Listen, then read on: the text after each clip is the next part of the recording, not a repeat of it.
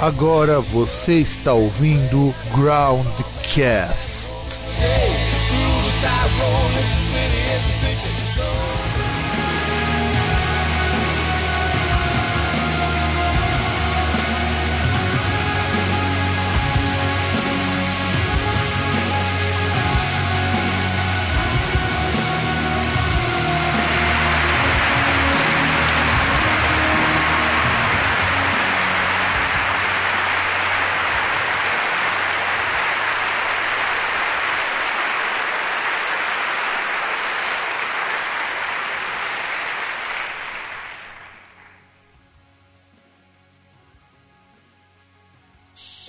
Saudações, amigos e amigas do meu, do seu nosso programa Groundcast. E estamos começando um feliz 2021, assim, com muita alegria, muita felicidade, tudo dando certo, todo mundo vacinado, não é, César? Fala aí, Fábio, loucura, loucura, loucura, galera do, do Caldeirão. Bom que você falou de vacina aí, de Covid. Eu queria falar uma coisa, é, explicar que não me entenderam bem.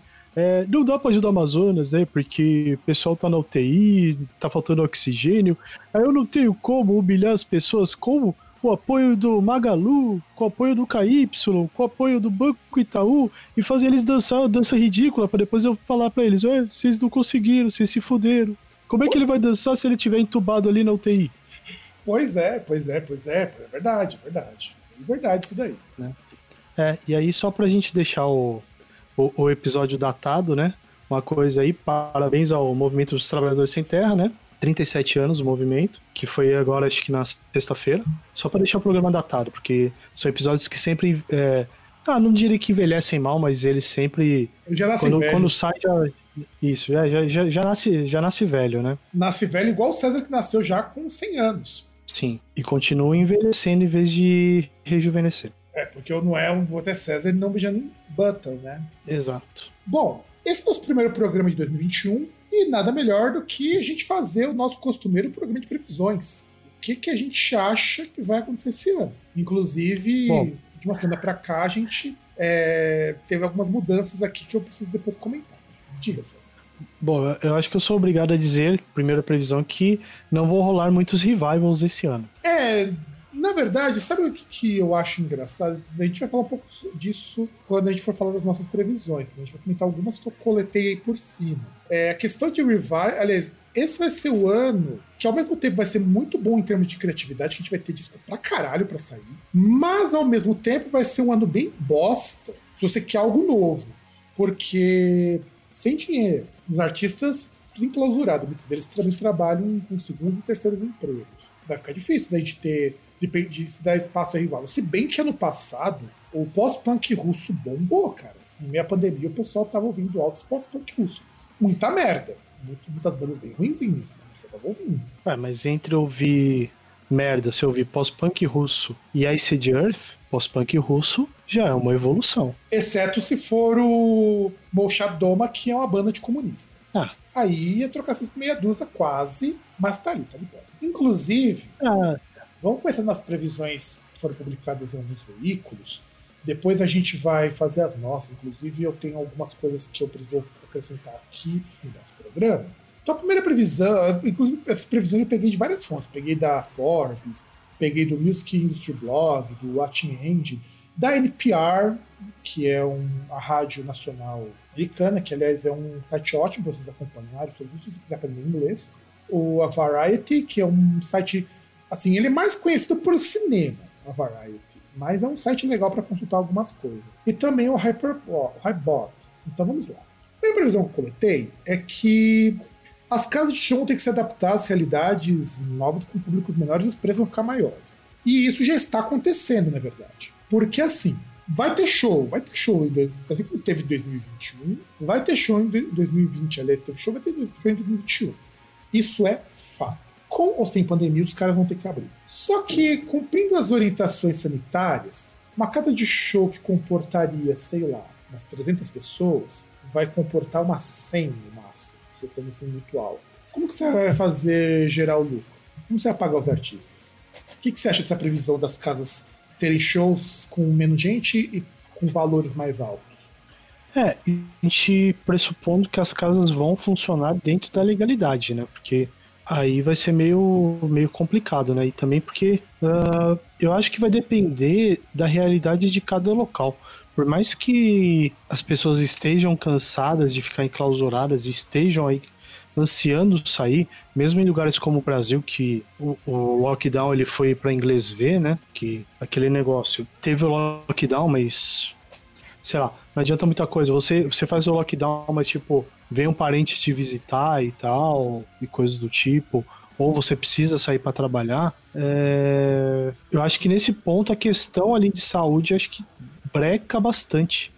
Principalmente você pegar em países onde. Breca e não breca, ah, né, cara? Vamos ser sinceros. Não, ele, não, ele breca um pouco, assim. Você pegar, principalmente países com maior índice de desenvolvimento, pessoas com mais escolaridade, assim, vai chegar, por exemplo, se o cara ele quiser abrir a casa de show, ele vai abrir uma vez e ele vai ver que não vai nem conseguir, tipo, vender aqueles ingressos ali, se, se houver incerteza em relação às medidas tomadas. E, tipo, o cara vai, vai, vai tentar um show e depois nada. Vai, vai esperar. Não, isso concordo. Mas, por outro lado, você vai ter muita casa menor que vai funcionar esse modelo. Ah, vai. É igual aquele negócio, por exemplo.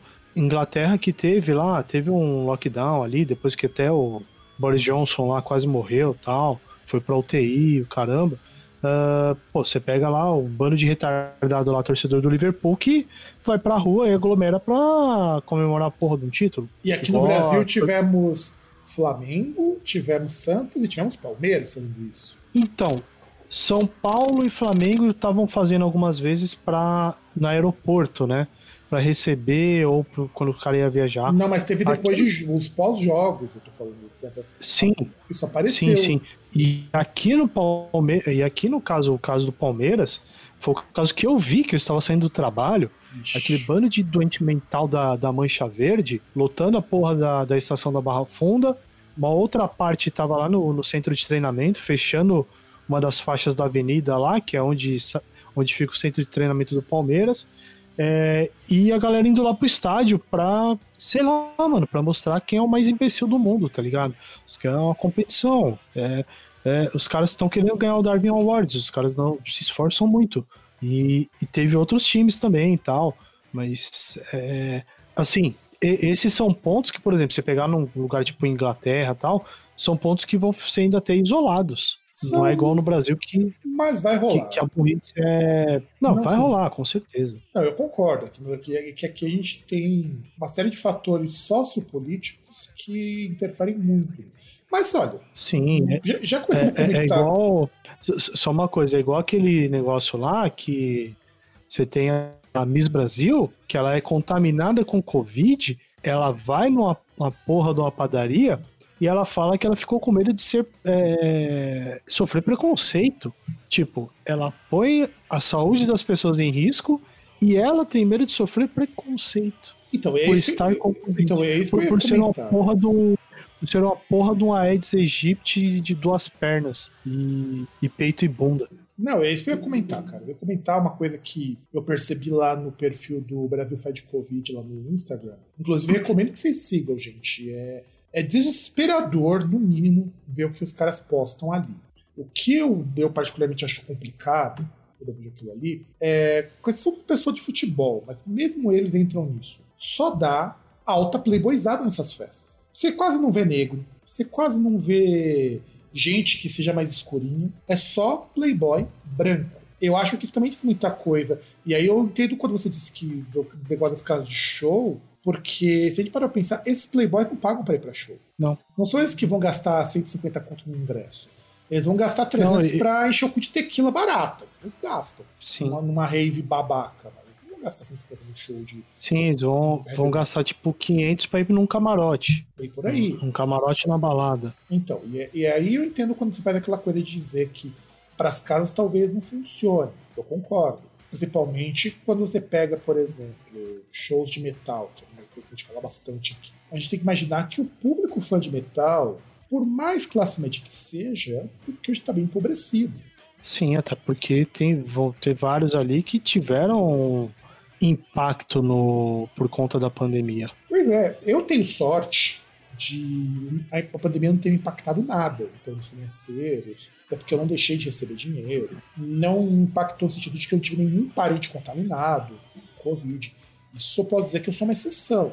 Ninguém aqui é rico, exceto por um tio meu aqui, ninguém é rico. Então, assim, a gente tem muito, a gente tem muito disso. Então é porque a gente, eu tô num bairro em que, porra, você saber de alguém que tem Covid aqui é meio raro. Eu sei que onde você também, você tá, também não tá tão, tão sério assim. O problema é. Cara. O problema é, você transita para ir trabalhar e você passa por lugares em que você tá naquela roleta russa. Sim.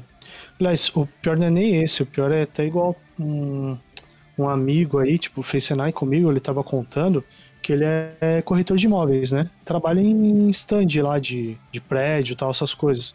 E, tipo, ele falando que, porra, os caras fizeram a reunião lá, tinham, por exemplo, acho que de 20 pessoas, por exemplo, tinha nego lá que tinha gente com Covid na família, tinha outra pessoa que tá, tinha o diagnóstico de Covid, fez ali um, tipo, fez o teste e, tipo, ficou sabendo ali do resultado dois, três dias, não sei se tomou um remédio lá e, e já tava trabalhando normal a pessoa se deu alta, né? Porque, tipo, ah, não tô, não tô mal, então posso trabalhar. E, e tipo, e, e, dizendo que, por exemplo, as pessoas. É, é, um negócio que às vezes até eu vejo onde eu trabalho também. Que a gente tem ali você mantém o distanciamento, mas, por exemplo, tem cara que vai lá e, e fica sem máscara. E, tipo, é, é, é igual um negócio que eu contei, que devo ter contado no ano passado, que é engraçado, que é igual eu tava indo na, na loja de material de construção, eu tô, eu tô indo lá, Aí atrás, assim, de mim, um pouco mais afastado, tá vindo ali a família, tipo, uma, uma mulher lá e acho que umas três meninas lá adolescente. Aí uma delas tá com a porra da máscara no, no, no queixo. Aliás, ela tava com a máscara na boca. Ela foi espirrar, ela tirou a máscara. E aí o cara que passou por mim que estava saindo, ele, ô moça, a máscara é para isso, é para tampar o filho da puta. Tipo, tem merda na cabeça, caralho? Ah, eu fui comprar cerveja quarta-feira, e eu fui pegar um ônibus para ir lá num lugar onde eu compro, inclusive que eu encontrei. Sabe aquela cerveja 8.6? Uhum. 10 real. Aí sim, hein? Só não tinha vermelhinha, mas 10 real. Ah, mas tá bom, já dá para brincar, né? Inclusive eu tomei ela antes do jantar. Minto, tomei ela no jantar porque eu fui fazer umas batatas com maionese picante. E tava muito bom. Aí é, fui lá e quando eu fui comprar cerveja, no último banco tinha uma senhora tossindo e com a máscara baixada. Eu falei, sorte que tava no último lugar. Sim. Não, o, o pior é isso, que, por exemplo, até comentei lá uh, no trabalho, que igual, você pega alguns ônibus aqui de São Paulo, ônibus municipais, o cobrador ele fica de olho. Se a pessoa tá sem máscara, mas não é porque tá comendo nem nada, ele, ele pede pro motorista parar o ônibus e fala: quando você não colocar máscara, a gente não sai. Tipo, você coloca a máscara, ou se quiser, sai. Sai do ônibus, desce e a gente continua. E, e até é engraçado que teve um caos uma vez que foi, foi isso, tipo, eu tava num ponto de ônibus, eu ia pegar um, um ônibus lá que eu não consegui pegar, aí a pessoa, desceu uma pessoa que tinha pego aquele ônibus, ela falou, ah, porque eu tava no ônibus e tinha uma mulher que tava tossindo sem máscara, aí eu decidi descer. Tipo, isso antes de, de ter essa questão do, da galera pegar mais firme, né? E, e, é, tipo, as pessoas têm, têm problema, tá ligado? É ridículo, Sim. sabe? Fazer, fazer as coisas não, não tem noção do que tá fazendo, por que tá fazendo. Não, e isso complica quando a gente pensa na retomada dos shows, porque não é só aqui, não. Lá fora também acontece bastante isso. Só que aqui é mais encarado, né? Sim, bastante. Que aí é, é uma coisa que aí eu acho que é certo, aquele negócio igual teve no Canadá que os caras iam tentar investigar, que teve um cara num, num ônibus, a mulher tava sem máscara e cuspiu nele. Aí ele pegou a mulher, deu a bicuda e jogou para fora do ônibus. Correto. Tá certo. Correto. Devia ter descido e, e chutado a cabeça dela também. Eu acho que é o mínimo que você tem que fazer com esse tipo de pessoa. E aí também, cara, uma outra coisa que é legal da gente comentar é que a CBS não vai mais transmitir o Grammy Awards, porque faz umas duas edições que o Grammy tá com muitos problemas. Teve aquela coisa lá de que tinha poucas mulheres concorrendo em categoria-chave. Depois, ano passado, teve o um negócio dos negros. Tinha pouco para ir pra músico negro, lançando álbuns muito bons. Se não me engano, Kendrick Lamar ficou de fora. Só que aí eu pergunto pra ti, cara. A audiência do Grammy tá cada vez mais baixa. O quão relevante é um prêmio como o Grammy hoje? Ah, cara, não sei, né? Eu acho que é, é muito mais aquela questão. Hum, assim, tem a questão da gravadora, né? Porque a gravadora ela investe uma grana, então conta esse tipo de coisa e acho que conta também, principalmente para artista que está fora do círculo mais central ali do mercado que o Grammy verifica, por exemplo. Para música latina, o Grammy é super importante. Será mesmo, cara? Talvez importante para fazer mercado, né? Só se for. Não, não só para fazer mercado, também para questão de, sei lá, sabe, de reconhecimento. Porque cada é vez coisa... menos gente assiste ao Grammy. Esse é um dos motivos Sim. que também é alegado para a CBS não continuar. Sim. É, mas aí também é aquele negócio, beleza, a galera não assiste ou não vai assistir na TV. Tipo, acho que é importante a questão do carimbo em si. O, o, fato da pessoa assistir, tipo, mano, cada vez menos gente tá assistindo TV. Assim, uh, por, por, diversos fatores aí, uh, as pessoas estão partindo cada vez mais, quando tem a, a, a condição, a infraestrutura necessária, para os con conteúdos sob demanda. Porque, tipo, tá lá quando você quer, no seu ritmo, você não tem horário, você vê o que você quer e, tipo. Sim. Poucas vezes você vai ter propaganda, geralmente você vai ter propaganda tipo um YouTube da vida, mas para conteúdo mais cultural você não vai ter propaganda se você pagar. Então, o, o, assistir o programa em si é o de menos. É, não. Acho sim, que é muito sim. mais a questão do o prêmio em si, ele vai continuar um bom tempo, que é, que é igual ao Oscar. É, é, é uma coisa que não, não vai perder assim do nada. Né? É, é, é, igual aquele lance que a gente falou de, de mídias que surgem para falar: ah, mas isso aqui vai matar tal coisa, isso aqui vai matar tal coisa. E no final você vê que não, não acontece. É, o que é acontece que, são é que, as premiações é que as premiações é um outro rolê, né, cara? Porque. Não, mas elas, mas elas mudam. É igual a gente vê a MTV Brasil com. com o VMA, que virou Miau. Que, tipo, sei lá que porra que significa essa merda, mas. É, sabe, ele muda, porque é igual a MTV, que é a questão da grade. Tudo bem, seguindo uma estratégia global, mas muda o formato da grade para se adequar ali ao público, muda aquela questão de da, da linguagem, vai mudando para tentar se adequar àquele mercado que eles querem. Então, assim, questão de, ah, não vai assistir. Mas aí talvez, tipo, os caras vão ver ali para passar em, em, plataforma digital e, e, às vezes mudar a linguagem. Colocar ali e falar, ah, vamos colocar um, uma mulher e um negro e algum, alguma pessoa aí LGBT para apresentar só pra gente falar que a gente tá fazendo alguma coisa. Ah, não, sem ah, contar não, o seguinte. Porém, vamos colocar um negócio aqui, outro ali. Não, sem contar o seguinte, hoje, basicamente todo consumo de música é mainstream, o que também pesa Sim. bastante, porque se antes o consumo de música ele podia ser feito de forma analógica, ou até pelo rádio, embora o rádio ganhe muita importância nos últimos anos também, porque o rádio é outra coisa do que era há 15 anos. Sim. Hoje o rádio é muito mais próximo das pessoas do que o, o rádio. Inclusive o rádio no Brasil tinha esse problema, rádio FM. A rádio AM, que o pessoal achava que a rádio AM ia morrer, né, com a FM. Mas a rádio AM sempre esteve muito próxima de quem acordava muito cedo para ir trabalhar. E meio que os, os, programas perderam aquela coisa de, ah, eu vou apresentar um programa de 10 músicas. Agora eu preciso um programa que eu tô conversando com a pessoa, que é o que, inclusive, tava vendo anteontem, quando a Globo tava comentando sobre eles começarem a hospedar podcasts, eles vão ter podcast exclusivo, o negócio, o negócio tá bom lá, tá bom. E assim, o Grammy, eu acho que ele vai perder força enquanto prêmio, porque hoje, pro ouvinte médio, não faz muita diferença ele ter ganho o Grammy, mas é importante para a indústria. Da parte da indústria é importante, é que nem a Billboard. O pessoal fala muito que a Billboard já está ultrapassada. Eu vi esse papo tem pelo menos 15, uns 10, 15 anos.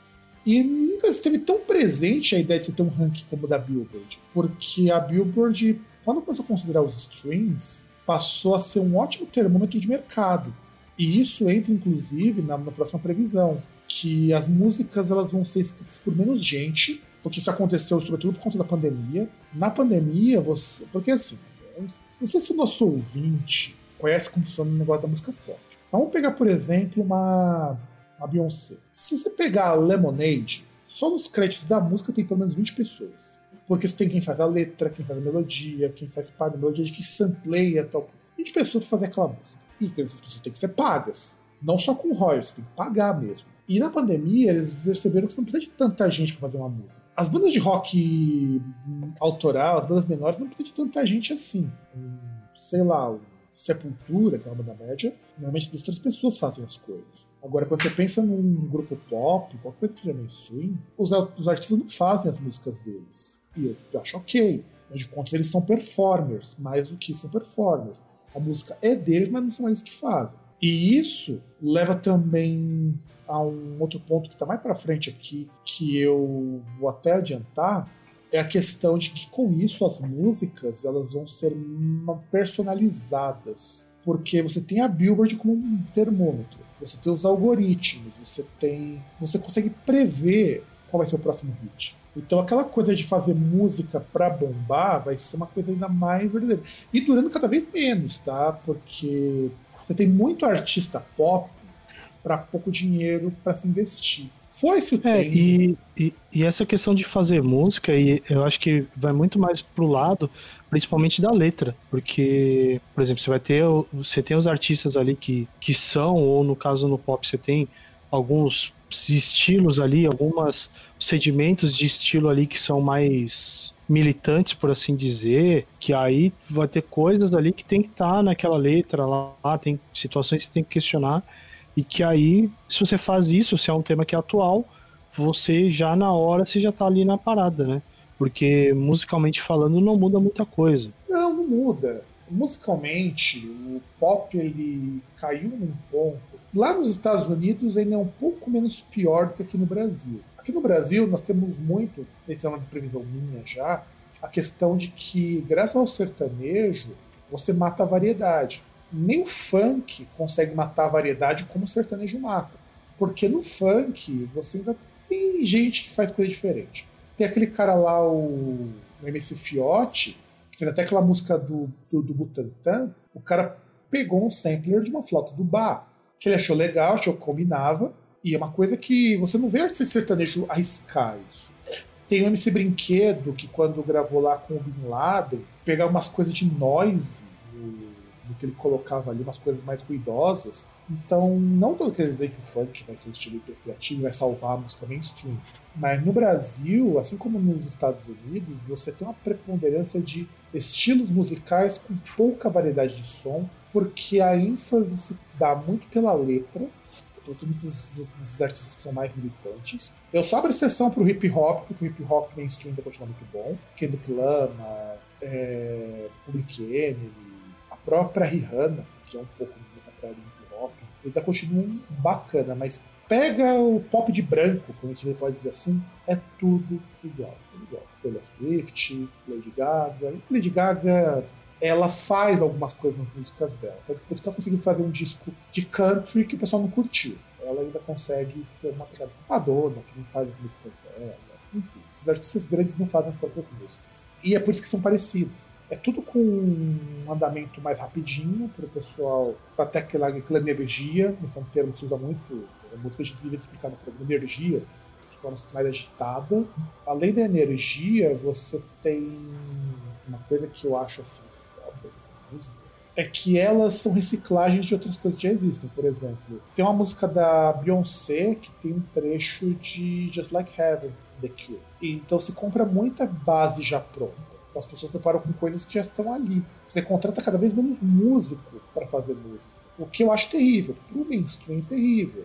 Mas funciona como modelo de negócios, porque você movimenta toda uma indústria para fazer isso aí funcionar. O que, por um lado, eu acho muito bom. Mas a música, nesse sentido, ela perde porque você passa a não fazer nada que a pessoa escute e fale, uau.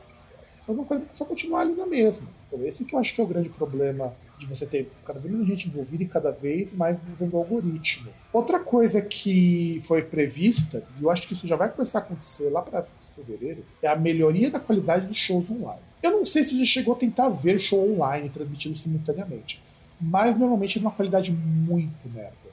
Então, eu não cheguei a ver porque assim, até alguns que eu, que eu fui ver ali que tinha online, tem uma coisa que a que eu queria comentar era show que parece que você tem que pagar um ingresso para você ter acesso ao link. Não, sim, isso também vai ter. Pra assistir simultaneamente. Isso aí entra nas minhas previsões, que show pago online. O que eu não vejo problema De verdade, eu não, Não, vejo não, não problema. vejo problema, mas aí, mas aí por isso eu não, não cheguei a ver, entendeu? Porque pra ver o show é, simultaneamente teria que pagar. Então eu olhei e falei, ah, bom, O que, mas o que, que eu acho que vai não tem acontecer? porquê. Eu acho que vai começar a funcionar assim. E se os caras fizerem isso, vão ganhar um dinheiro da porra. Beleza, abre a casa de show lá pra 20 gato pingado. E aí alguém genialmente vai fazer, não, eu vou transmitir esse show online também, com ingresso mais barato. Sim. Aí eu ofereço duas experiências para as pessoas. Ah, quem quer ver ao vivo? Porque ver ao vivo é uma experiência, vai. Quem quer ver só o show, não tá se importando, quer ver sentado no seu sofá, ligar a televisão, abrir uma cerveja, vai também. E todo mundo ganha. E sem contar que, que ele também é uma coisa assim, porque, por exemplo, a partir do momento que eu vou transmitir aquilo ali ao vivo, eu posso depois, inclusive, fazer um trabalho de edição e tal, e deixar ele disponível numa plataforma digital para continuar tendo acesso, ou dividir por música. E aí, por exemplo, sei lá, uma casa de show que tem um canal no YouTube, isso gera também a questão da movimentação ali, tipo, do, de acesso e tal, gera uma, um- uma renda ali indireta também. né? Não, ou direto, você pode cobrar pra ver o show inteiro. Isso- daí não é uma coisa. Não, não, não, não, eu digo, eu digo depois, depois, Não, mas, não, mas mesmo depois que o show acabou. Não, mesmo depois, você pode Porque assim, por cobrar. exemplo, cê- cê- ah, mas aí depois que passou, é até interessante você, por exemplo, talvez você até você tira o stream lá inteiro, né? Você coloca editado, porque aí você consegue até dar uma dar uma equalizada no som, aí o quem vai ver depois vai achar que o som tava melhor do que realmente estava, você consegue encobrir os erros, ou você, tipo, pega faixas ali, aquelas que ficaram melhores, tipo, ah, as três, quatro que ficaram melhores, e deixa lá os vídeos de 3, 4 minutos. Não, aí tudo bem, eu concordo. Você não disponibiliza o show Sim. todo, você pega pedaços e aí a pessoa vai pagar por aquilo. Ou, ou, mas Não, nem daí- precisa nem pagar, tipo, a questão de você deixar depois que, que o show já foi, porque você vai ter a remuneração do, da plataforma por- pelos acessos, né? Ah, mas. E tipo, é, é- Cara, eu acho que é muito um- mais um fácil o cara conseguir ganhar grana de um, num vídeo de 4 minutos do que num show ali de uma hora. Ah, não, sim, isso tudo bem. Depois, né? Depois, tipo, Num show, você sim. deixar o vídeo simplesmente pra remunerar por clique, por execução, entendeu? Não, aí tudo bem. Porque se fosse pensar na remuneração de colocar isso daí por acesso, o YouTube paga muito pouco. Ou, Hum. também uma alternativa que, já que os shows online, tá, as transmissões estão ficando melhores, que agora você tem equipes melhores, o pessoal pegou um pouquinho as manhas. Uma coisa que talvez seja interessante se eles conseguirem fazer é a seguinte: você começar a disponibilizar em canal de streaming. Por exemplo, eu não disponibilizo um show no YouTube, mas eu coloco no Amazon. Que, inclusive o Amazon fazia muito isso de ter shows inteiros. O Amazon YouTube Red. Essa essa coisa de ter shows inteiros. O Spotify tentou fazer isso e não virou. Não virou, mas é uma coisa que pode funcionar. Então, por exemplo, de repente eu, eu pago para ver o show ao vivo, eu. Dali uma ou duas semanas eu tenho esse show no streaming que eu posso assistir, sou fascinante. O que também é uma forma de remuneração legal. Porque o online vai ficar. O pessoal, depois que todo mundo tiver vacinado, o pessoal não vai abandonar as lives. A live, inclusive, eu acho que é um formato muito legal. Se não for o formato que alguns sertanejos fizeram de ir para estúdio e tal, isso não é legal. Acho que perde um pouco da, da funcionalidade da live. Vira um show ao vivo. cara, um show ao vivo. Mas, por exemplo, live, teve um cara lá, o Astonite, que ele fez uma live dele, acho que foram quatro ou cinco músicas, que ele fez da casa dele, ele um violão. Teve, teve aquela live no Rio de Janeiro, numa mansão, que a polícia invadiu pra prender o traficante, só que os caras, os traficantes estavam na casa vizinha. Aí começou a troca de tiro no meio da live. Nossa, aí, impagável, mano. Tem, tem isso, tem isso também. Muito engraçado, cara. Então, mas essas coisas eu acho que vão ficar melhores quando a gente trabalha com a ideia de live. Você também ter formatos para live. Eu acho que essas coisas, acho que isso vai ajudar muito a pensar em formatos. Pocket show, é, gravar. Aí você pode, aí vale. A imaginação pode ir longe. Pode fazer com plateia e transmissão, fazer aqueles shows menores. Pode fazer show É, você pode fazer aqueles collabs, né? Que geralmente você não consegue fazer no show de um artista só, porque não consegue encaixar agenda, né? É, exato. Dá pra fazer collab, ou seja, dá pra trabalhar muita coisa com isso. As ferramentas digitais já permitem fazer isso. Se, porra, o cara, o cara do Engrena Gasosa consegue gravar uma música e mandar um clipe com os caras, cada um em cada canto, eu acho que dá pra fazer. E o Engrena Gasosa é uma banda bem pequenininha. Eu imagino até artistas que ganham milhões. Sem contar que você tem Não, a patrocínio. Metallica tá isso também. É, é, Tudo bem que o Metallica ele tava fazendo a questão não era nem questão de live, né? Eles, você tinha o show, o, por exemplo, eles gravavam ali, cada um da sua casa, e disponibilizava junto, né? Não, e aí você tem também patrocínio, porque você pode ter lives patrocinadas e é mais barato para patrocinar uma live, mais fácil o trabalho. Porque hoje, muito Sim. anunciante, principalmente empresa grande, como a Ambev, já conhece o ambiente online. Então, de repente, você fala, É, ó, porque, porque é uma plataforma que ele já tá presente, né? É. Então, por exemplo, sei lá, eu vou fazer uma live pelo Facebook e eu tenho um público potencial de 10 mil pessoas. Você quer ser a cerveja oficial da minha live, que eu vou tomar de vez em quando entre as músicas? Eu vou colocar o teu logo ali junto com a minha bandeira? São coisas a se pensar. É claro que artistas menores, artistas independentes vão ter muito problema com live.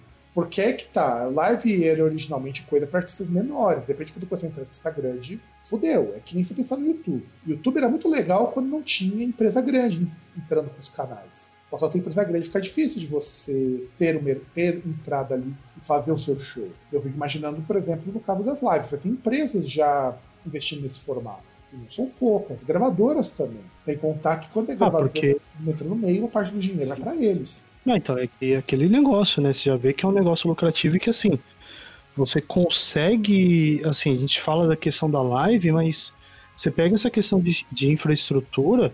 Às vezes você vai fazer uma palestra, alguma coisa do tipo, é, é quase a mesma coisa. A, a estrutura que você vai precisar ali, tirando algumas especificidades ali, é a mesma. Então, a, a galera, e até foi bom essa questão aí, porque ah, essa questão de lives obrigou a, a galera a pensar nessa parte de infraestrutura, questão de conexão aí, fazer as telecoms correr um pouquinho mais aí, né? Porque ficar em banda larga a DSL aí para sempre não dá certo, né? né? Tipo, tem que ir para fibra. Tipo, não adianta nada galera falando de 5G, sendo que você pega um monte de lugar aí, você dá graças a Deus que você tem internet banda, banda larga, entre aspas, de 10 mega. Não, você tem lugar no Brasil e lugar nos Estados Unidos que até hoje tem internet de escada. Sim, não, então.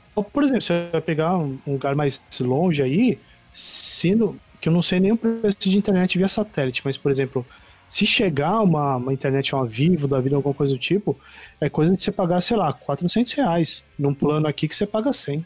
Mas é bem por Quando aí. tem. É Qu-. Quando tem. É foda. Não, é bem por aí, eu concordo, concordo contigo, cara. Então, muita coisa que a gente vai pensar nessa questão de, de live, de infraestrutura e tudo mais, é o tipo de coisa que pesa. Pesa e pesa pra caralho. Então, quando a gente tá falando sobre isso, eu acho que o que é mais difícil também é que, assim, a quarentena, ela muda muitos hábitos. Mas um hábito que o pessoal aposta muito que não vai mudar é venda de vinil. Aliás, eu nunca vi tanta gente comprando vinil como nos últimos dois meses. Porque foi quando as pessoas começaram a lançar os discos. Porque entra também no seguinte: a pessoa ficando em casa, ela passa a ter mais tempo para fazer as coisas. É, é assim, é o tipo de coisa que eu paro para pensar. No seguinte, eu, eu, eu quero muito voltar para a sala de aula. Eu acho que assim, muita coisa não flui online do jeito que a gente está estruturado. Por outro lado, ficar em casa me permite acabar minha aula e dormir, por exemplo.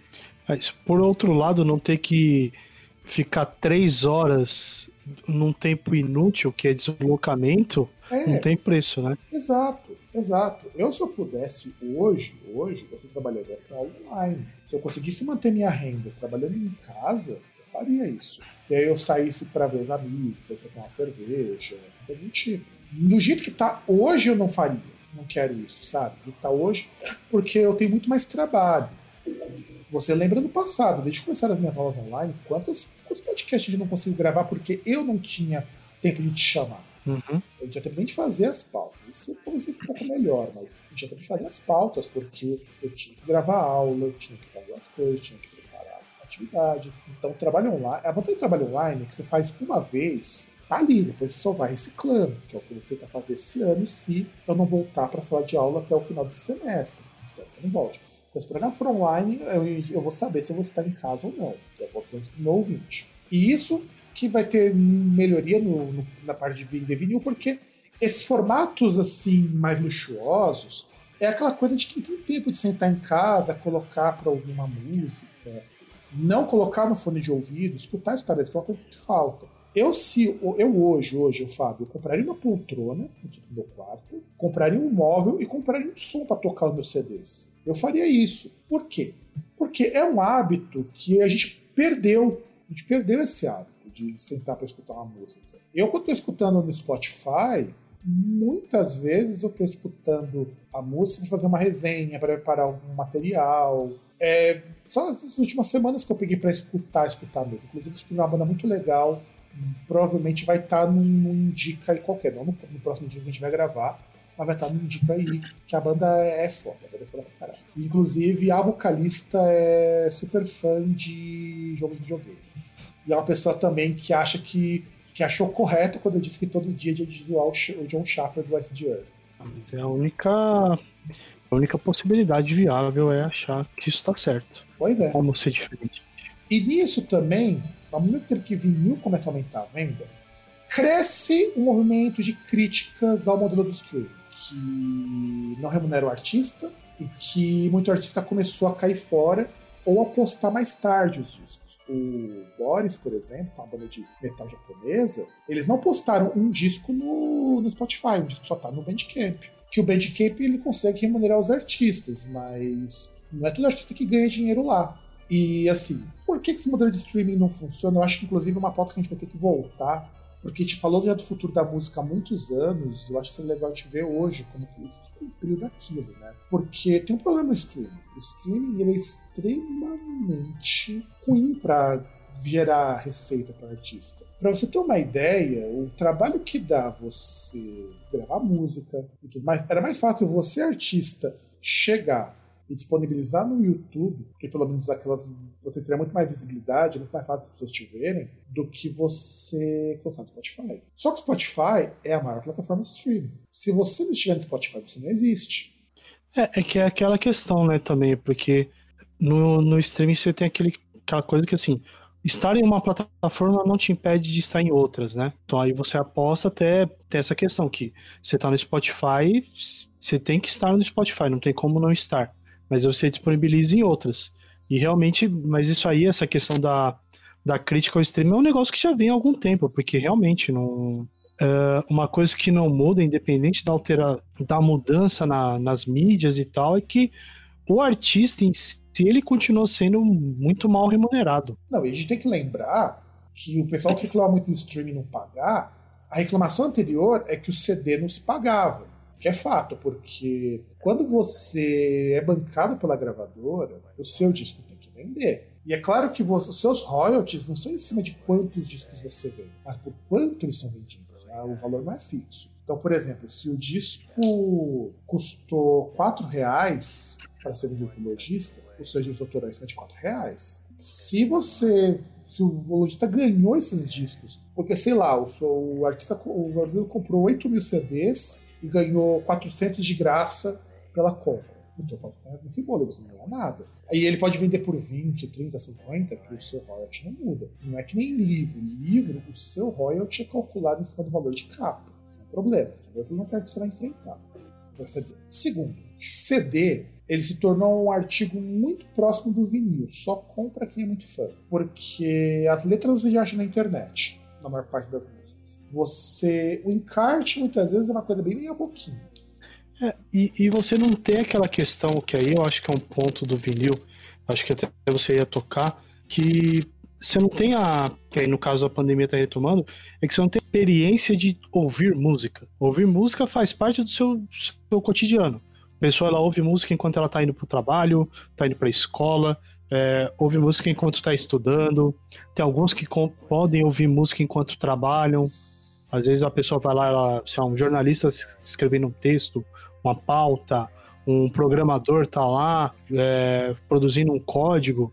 Então, assim, é, pessoas que podem, assim, a música ela vai, ela faz parte do, do dia ali, do, da atividade da pessoa. E no caso, com essa questão aí, com esse tempo que as pessoas têm, é, tempo maior em casa, tem que ficar em casa e e ter um tempo, ter mais tempo livre para si, acaba que dá para retomar essas questões, né? De você chegar, você ter um, um momento ali, um lugar especial para você ir lá, coloca sua música, deixa tocando. Não precisa necessariamente ficar no fone de ouvido, você pode colocar no seu aparelho de som ali, tem um somzinho legal para você poder ouvir e tal, né? Se, se ouvir num, numa boa. Ou pegar uma, uma caixa, ou pegar uma caixa JBL pirata e ficar ouvindo também. Sim, e aí você pode. E você não precisa. Ah, vou ouvir num volume mais ou menos, porque eu estou no fone de ouvido, eu não posso ouvir alto. Aí, no caso, você já pode ali ouvir um pouco mais alto tal. Você pode se dedicar só àquilo, né? Você tem esse tempo, você tem essa, essa autoindulgência aí de sentar ali, ouvir e tal. Claro, você não tem aquela questão, igual tinha anteriormente, de juntar as pessoas para ouvir. Mas agora isso aí que tem é o mais próximo daquela experiência que a gente tinha anteriormente com, com os vinis aí. E começo da era do CD, né? É, daí o vinil permite fazer uma coisa interessante nisso. Você vai lá, você tá num momento só, você põe o vinil pra tocar, abre um vinho, abre uma cerveja e vai curtindo a música. Que, aliás, sinto falta disso, cara. Não é a mesma coisa, tá ouvindo no Spotify, bebeu alguma coisa que eu tô ouvindo. Não é, cara, não é. E eu, eu, falo da poltrona também. A poltrona é importante, que imóvel ficou caro pra cacete por causa da pandemia. Eu falei investir em imóveis. Sim. Pô, eu comprei uma cadeira gamer. E eu descobri que essa cadeira gamer que eu paguei 900 pau, lembra, que eu te falei que eu paguei 900 e pouquinho? Uhum. o Mariano estava querendo comprar? Sim. Eu encontrei uma cadeira por, por 1.600 reais. E incrivelmente agora estão surgindo cadeiras com outras marcas aí com preço menor, né?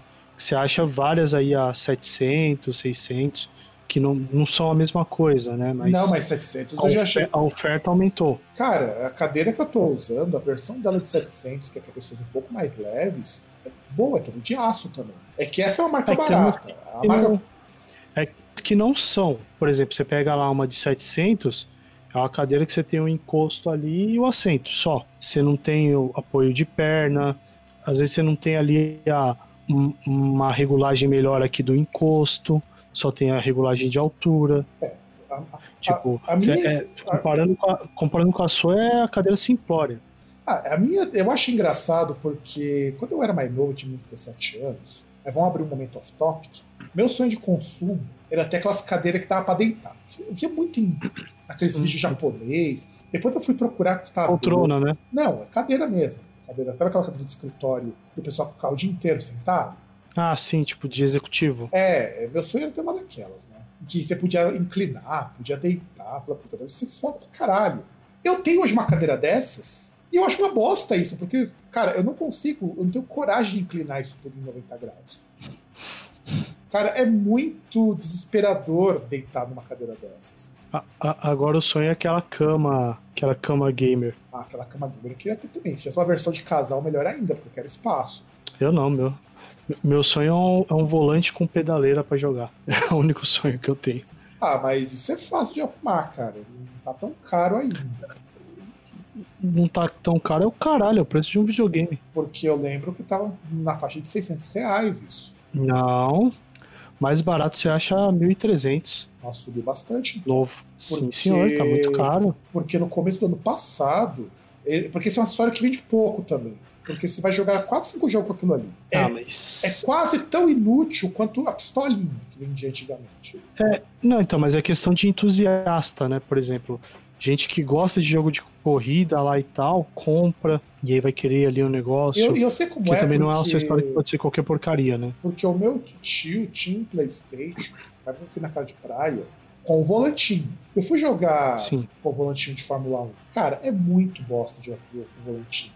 Então, depende qual é o modelo de volante, porque, por exemplo, agora você tem um, um os modelos que ele tem a questão da, da reação. Não por sei, exemplo, tem volante que trepida. faz uma curva, ele volta. Volante, não, não. volante que tem resistência não, não, hidráulica. Questão, Isso tudo não, sei, só, Então, mas não, não só a questão de, de virar, a questão também dele, dele tremer, a questão dele dele virar também, dele ter um comportamento mais próximo de um volante mesmo. Eu sei que tem pra PC, inclusive. Os de PC são mais caros ainda, então. Porque você tava entrando no PlayStation. Não, é a mesma coisa, porque você tem. Você tem, por exemplo, você tem a Logitech lá, que é uma das que, pelo menos aqui, mais vende disso aí. É, o modelo é o mesmo ali para Xbox, PlayStation e PC. É, porque é tudo USB, né? Né? Porque volante assim tem sem fio, cara, mas eu acho que a resposta não é tão boa. É. Então, e aí, o Gran Turismo da vida, cara, não dá pra ficar jogando controle, não. Mas se tiver Need for Speed dá. Need for Speed dá, agora Gran Turismo não dá, não. É que tem uns controles. É que não tava vendo. Eu quase comprei. De minha grande necessidade, eu ia comprar um controle de Xbox Série S pra PC. Ele é muito. É, por que pareça, eu pensei que eu nunca ia dizer isso, mas ele é mil vezes melhor que qualquer controle de PlayStation. Ele faz mais coisa, inclusive, que o controle de PlayStation. Uhum. Tanto que o genérico dele é caro. É o controle que você consegue ter até.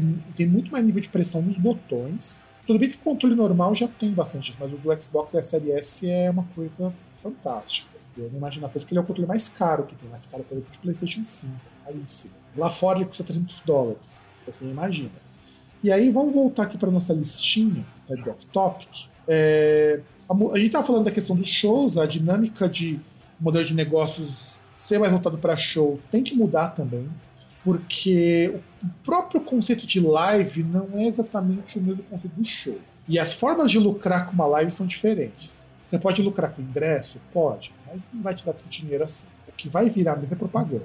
Se você quiser montar uma live com uma estrutura legal. Então, é, o modelo de patrocínio também, né? Exato. O que eu acho que o modelo de negócios vai ser é você ter as lives pagas para as bandas que puderem fazer isso. As lives gratuitas com uma ou duas músicas, que eu acho também bem razoável por ser gratuito e você começar a vender muito merchan. E aí, conforme, por exemplo, lá, vai ter um, uma live no lugar, faz um festival de bandas numa live, paga um tanto para a banda. Você não vai ter assim, um modelo de, ah, vou ter que fazer 200 shows no ano para poder ganhar algum lucro. O artista vai ter que repensar outras maneiras. Ah, tutoriais, é, pocket shows, é, o Patreon vai ter um peso muito forte nisso. Tem muita banda já que se é que, com o Patreon. É que em si até essa parada aí do. Um, um, um, pouco da estrutura da questão do show, como eles fazem nas, nas lives, alguns sertanejos faziam em gravação de DVD, né? Então, exato. Que, que, era, que, era, um, que era uma coisa que eles até estavam, sim, surpreendentemente, tinha uma, uma retomada e, assim, vários artistas desses lançando DVD aí de show, né? e até mesmo de, de shows em parceria, né? Vende, porque o público sertanejo compra. E, e, eu acho que isso é um modelo, por mais que o sertanejo tenha muitos problemas, o modelo de negócios dele para artista é muito saudável nesse sentido. Sim, é porque, porque eles não têm, assim, o, o cara lá que tá no sertanejo, ele não vê o outro como concorrente. Até, até vê, menos... cara, se for, mas o que pega são os empresários.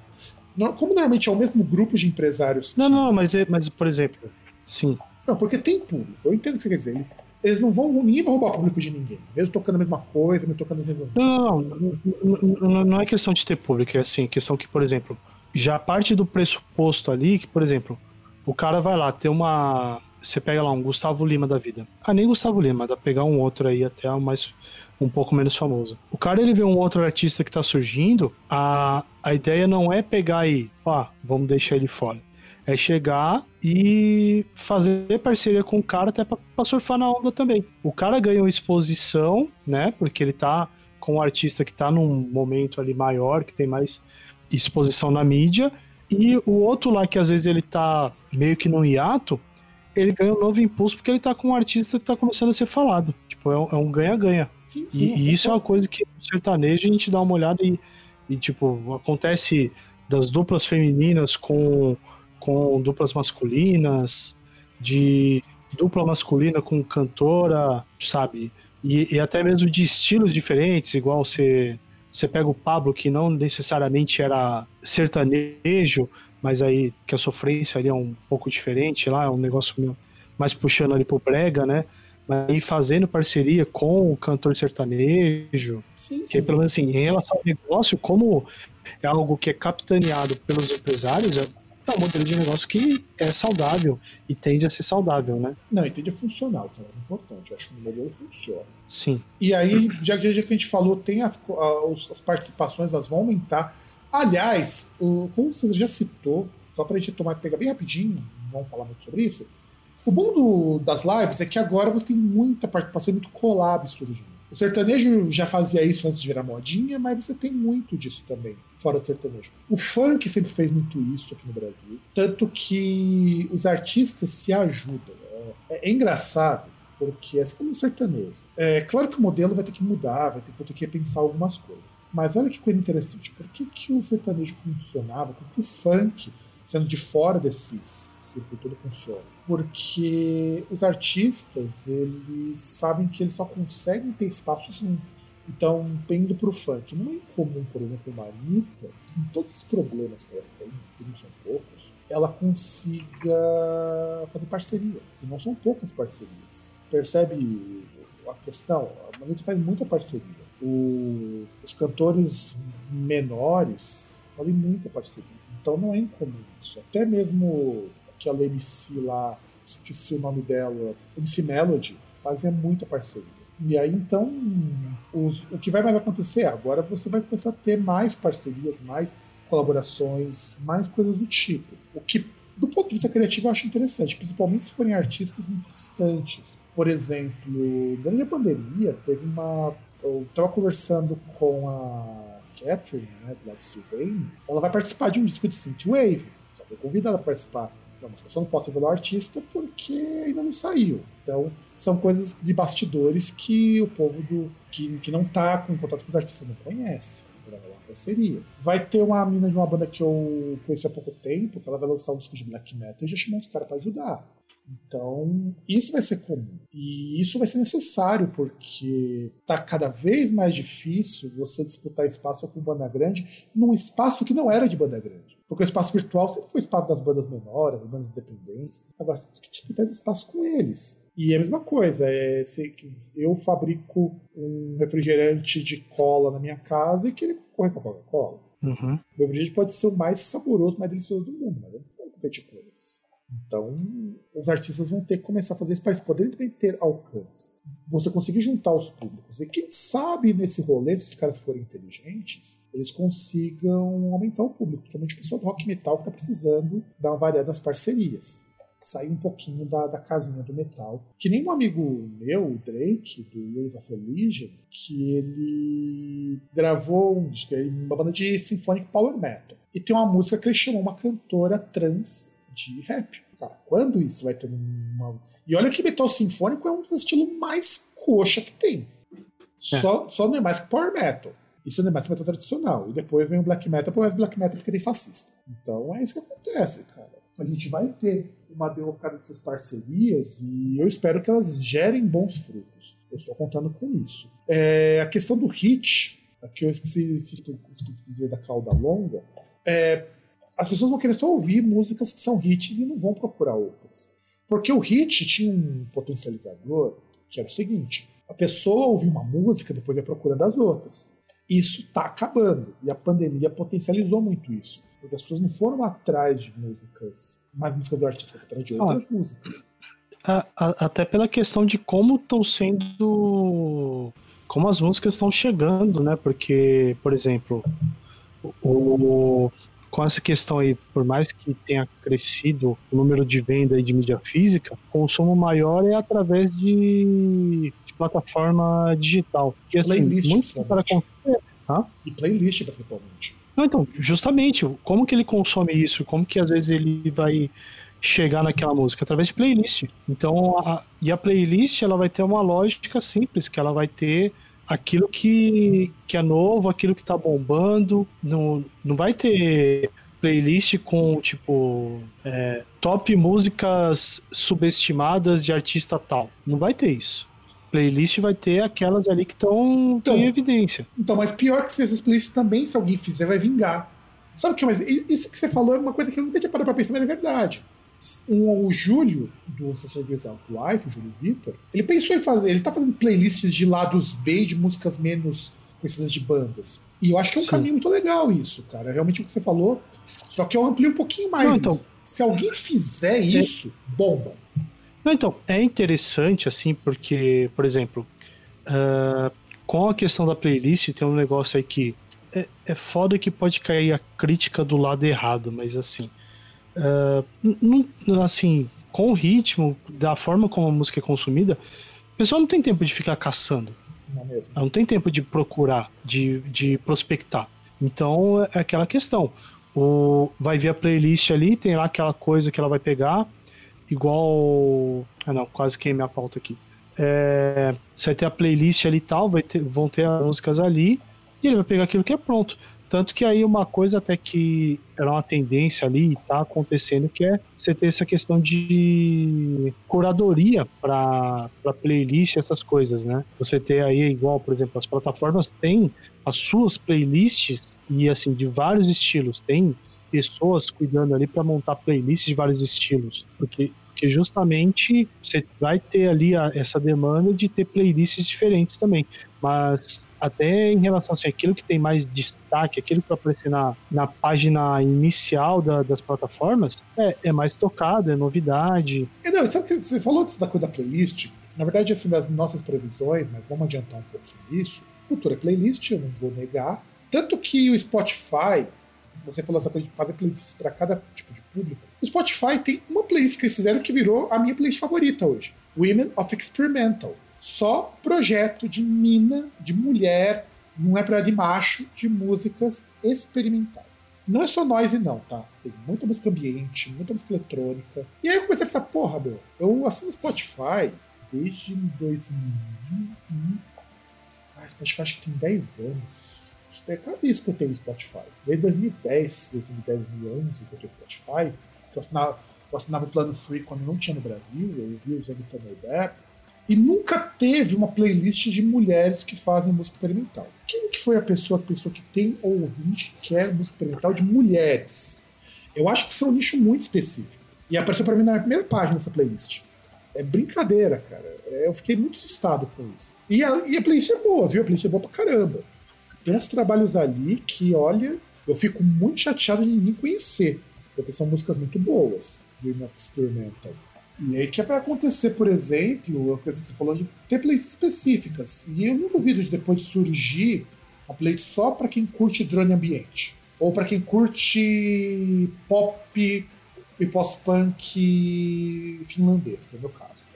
Não duvido que surjam essas coisas muito específicas. Os caras têm duas playlists de black metal, cara. Inclusive uma de black metal com shoegaze, que é de pós-black metal. Os caras têm uma playlist de pós-black metal no Spotify. Mas esse foi um estilo que cresceu, que ganhou força. E nessa playlist não tá Sylvain, por que pareça. Não tá Sylvain, não me pergunte por quê. Tem Mirkur? Tem. Tem Mirkur que agora... Apesar que Mirkur também é, alterou o estilo dela, né, um pouco. É, virou folk, né? Eu, eu, eu, eu, acho que tá mais audível, cara. Eu continuo achando Mirkur muito chato. Mas o disco de folk dela eu, eu tenho que dizer que tá muito bom. Eu não achei ele muito chato. Porque a Mirkur saiu de uma coisa que eu não gostava dela a Mirkur fazia muito aquela pose de olha, eu sou oprimida e nunca ela fosse, pô, o pessoal tava pegando do caralho com ela. A gente até xingou isso no programa, mas ela usava isso como marketing também. Isso me incomodava um pouco na Mirko, porque a música nem era tudo isso. Mas o marketing que ela gerava em cima das merdas que o pessoal falava para ela, e que não eram poucas, e que eu acho que esses caras que falavam merda devia morrer de tanto uma porrada. Depois ela faz um disco de folk que não tem essa coisa, mal divulgou, inclusive, esse disco. Eu achei que foi uma ideia. E aliás, eu acho que é mais de um disco, né? Porque teve uns singles depois. Então, saíram se singles. Saíram singles. Eu lembro, inclusive, a Catherine, uma vez eu perguntei pra ela o que, ela acha das pessoas compram ela com a Mirko. Ela ficou meio, meio pé da vida. Que ela também não curte, não. E olha que as duas são de origem norueguesa, de origem é, nórdica. A Mirko é da Dinamarca e a Sylvain é. Se eu não me engano, ela é americana que cresceu no Noruega. É, que vai depender também, né? Porque ali de países diferentes também os caras têm meio que uma, uma rivalidade, né? É, Por exemplo, sueco não gosta de dinamarquês, umas paradas assim. Não, sueco não gosta de norueguês. Eles têm altos xingamentos. Dinamarquês também, que tem um, tem um amigo ali, um casal de amigos que mora na Suécia, falou que com o dinamarquês também é um negócio meio embaçado. Tipo, o dinamarquês é meio. É porque tem história de, de colonização, teve um país que dominou o outro. Sim. Tem uma super interessante, deve estar aqui em algum lugar, que fala em quais países as pessoas se xingam e qual o autor xingamento. Tipo a gente com a Argentina, sabe? Sim. E aí, vamos prosseguir. É, a gente já falou das parcerias. É, ah, isso aqui que eu acho que é uma coisa que a gente precisa. Essas duas coisas aqui são fundamentais. Isso aqui que já virou realidade nos últimos dois anos, que é os artistas começaram a migrar para as trilhas sonoras, agora migrando para as trilhas sonoras de videogame. Uhum. Porque assim, inclusive, a gente tem essa pauta há muito tempo que a gente precisa falar, acho que faz uns quatro anos que você tinha até sugerido, a gente falar sobre música de videogame. Um dia sai essa pauta. Porque música de videogame é meio foda, cara. É muito, são muitos anos de história. olha que eu não lembro dessa, mas enfim. Ah, ah não, lembrei agora. A gente até falou é, que, que a gente tinha que explorar que é uma coisa também que tem a questão da, da tecnologia, né? Não é só questão do, do envolvimento de artista, né? É, não, sim. a gente é um bagulho que é muito mais, mais, mais complexo mesmo. Não, a história de música de videogame eu acho ela maravilhosa. A gente tem que fazer uns três programas. Acho, acho que vira uma série, se a gente quiser. Porque a música de videogame, até o final dos anos 90, ela era feita como acessório. Você tem trilhas é, sonoras. Feito por programador, né? Por desenvolvedor. Não, não, você pela, tem pela música. pessoa que. galera que tá no jogo. Não, você tem muito música envolvida nisso. Ah, sim, mas, mas você tem a pessoa que tá do estúdio. Né? Então, sim, eles são do estúdio. São do estúdio, são músicos do estúdio. E... Tanto que, por exemplo, o Doom, o primeiro Doom, o, as músicas são feitas pelo programador, porque o programador é guitarrista. E ele uhum. fazia o Doom ouvindo Morbid Angel. Por isso que o jogo é desgraçado daquele jeito. Ouvindo Morbid Angel. Beleza. E por que, eu falo da questão de música e videogame? Que essa foi uma previsão que eu vi nos sites. A indústria de videogame já gera mais dinheiro do que a indústria de filmes. E a partir dos anos 2000, a música de videogame deixou de ser música de videogame se transformou num gênero. Tanto que, olha que coisa engraçada. Você tem, claro, até os anos 1999, você tem ótimas trilhas sonoras, a do Zelda, a do Mario, as do, as do, é do compositor de Final Fantasy, que me fugiu o nome agora do compositor de Final Fantasy. Que são, inclusive, ele, ele, é um músico de formação clássica, fã de Elton John, e que só conseguiu sucesso como músico porque gravou trilha do Final Fantasy. Você tem as trilhas do Silent Hill, que são muito boas. E aí depois, na, na era do PlayStation, começou com alguma coisa de música licenciada. Você tem no Need for Speed, tem no GTA, tem no, no Driver. Lembra do Driver? Uhum. Tem no Twisted Metal. O Driver é muito bom, cara. O último Driver é muito bom. Para a franquia, por Não, o último não. O último não. O segundo. Não, o último o, também. O último já. O, o, último já começou a ficar meio ruim porque aquilo que tinha no Driver também tinha no GTA, né? Então, então eu quero te falar, assim... o Driver ficou uma cópia do GTA. Mas isso foi o melhor Driver que eles fizeram, inclusive o mais, é o mais vendido. Porque os controles funcionam, ele é, ele é um jogo mais estável nesse sentido. Mas o que muita gente criticou e que decretou meio que o fim da franquia foi isso. Para jogar o Driver, você tem um GTA que é melhor. Sim. A gente, a gente tinha até tretinha quando saiu o GTA 3 e o Driver 2, de que quem jogava Driver não jogava GTA. Essa tretinha. E depois que o Driver ficou parecido com o GTA, aí o pessoal do GTA começava a zoar falando que o Driver era um GTA, era um GTA falso. Por aí vai. É, Mas, tipo um GTA capado. É, é, exato, exato. E aí, então, nos anos. Até o final dos anos 90, 1990, você tem. As trilhas sonoras, elas começam a ganhar força. Nos anos 2000, você começa a ter muita trilha sonora, como a do Mega Man, o Mega Man já tinha um pouquinho antes, a trilha do Street Fighter. Porra, você, você já chegou a escutar a trilha do Street Fighter 4, cara? 4, 4, uh, Street Fighter 4? Não. Rapaz, é um hip hop foda. Aí eu comprei o Killer Instinct a trilha sonora também é muito foda. É um techno assim, meio estilo Prodigy, sabe? Então as trilhas de videogame ficaram mais variadas. Então deixou de ser aquela coisa de ser música de videogame. E aí você passa a ter com a cena indie as músicas que retomam essas estéticas das músicas de videogame. Você tem muito que entra. O Synthwave entra nisso. Synthwave tem muita influência de música de videogame, mais até do que música dos anos 80. Você escuta um Carpet Brut, um Perturbator, que, aliás, Perturbator ficou famoso porque fez trilha de um dos melhores jogos independentes lançados, que é o Hotline Miami, que é a prova de que um jogo independente pode ser um jogo de uma parte política fodida e que, sem ser um jogo militante, então, trilha de videogame ajudou a levantar o synthwave, como gênero. Não que o synthwave seja só música de videogame, mas tem uma influência muito forte de música de videogame. Então você começa a ter jogos que tem roteiros muito parecidos com roteiros de, de jogo. Então eu acho que o mais importante quando a gente vai falar de música de videogame se transformando em algo rentável para os músicos é isso. Você licenciar a música para videogame também, na boa. O Labirinto mesmo licenciou as músicas para um jogo, que é meio bosta. Eu não falei isso ainda pro Eric, mas eu já aviso o jogo é meio bosta. É bugadaço o jogo. Mas como é amigo do Cyberpunk? Não, não é. É pior que assim. Cyberpunk é outro exemplo. Cyberpunk, porra, os caras licenciaram música de artistas muito pica, cara. Tem amigos meus. Ah, não, que... tô falando relação ao, ao bug. Não, então, mas ironicamente também é um jogo que licenciou músicas pra caralho. Tem música do, do Death Kids, que é a música muito boa. O jogo nem tanto. Uhum. Tem música de um amigo meu. Ah, tem um amigo meu, o, da, o Daniel, Daniele, aliás, lá da Itália, que tem uma música no Mortal Kombat. Ele é guitarrista, ele vive de. não só de aula, né? Ele vive de produção musical. E, e a Warner contratou ele para fazer duas músicas pro Mortal Kombat. Então eu acho que é o caminho. Inclusive, eu, se fosse músico hoje, investiria muito a carreira em fazer música de videogame. Você não vai gravar álbuns, talvez não vai, não vá gravar. Um amigo meu, eu falo do nome do Júlio, ele ganhou uma graninha fazendo música pro RPG do Selbit. E que vai entrar no joguinho que vai sair também. Que ele conseguiu lá arrecadar uhum. 2 milhões de reais. Então eu acho que trilha de videogame, trilha de jogo, vamos colocar no trilha de jogo, é o caminho hoje pra música ganhar na grana. Ah, porque é igual. Você vê aí que é a tendência igual, assim, do, do game aí é, tomando o lugar do cinema, né? Em todos os aspectos. Porque até algum tempo atrás não tinha músico, assim, banda que se interessava em trilha, né? Você tinha alguns artistas, tipo Ennio Morricone, o, o Hans Zimmer. O Goblin, né, sim, né? O, é, mas, mas você não tinha lá bandas assim que se interessavam muito por fazer música. Veio aí depois uma tendência de fazer singles, tal, com a. com com as trilhas do James Bond, por exemplo, né? Que aí, e aí no caso, mais um ponto que, que o videogame vai tomando essa, esse lado aí do, do cinema, né? De, de você ter essa questão da, da trilha sonora, do cara se interessar e tal, porque, porque é algo pro cara se expor e tal. Talvez ali algo que tenha a possibilidade de, de expor melhores ideias ali e tal, do que às vezes você chegar num. fazer uma trilha para um filme, não tem o mesmo trabalho ali, tanto trabalho quanto você ter que fazer um disco completo.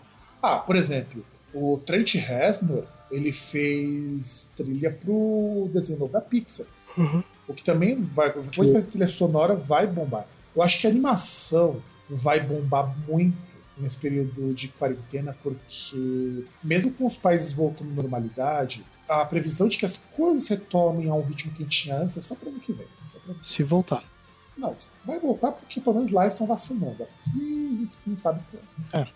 Mas se voltar logo, o, calça, o, o bolsa de merda ganha. Se não voltar logo, o calça apertada ganha.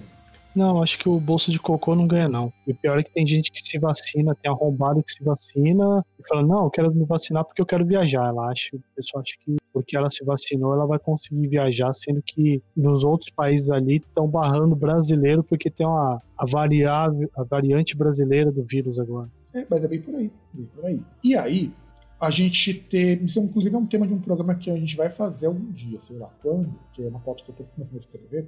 Você descrever música pelo mood dela, e não pelo gênero. Que isso é uma coisa também que o Spotify usa muito.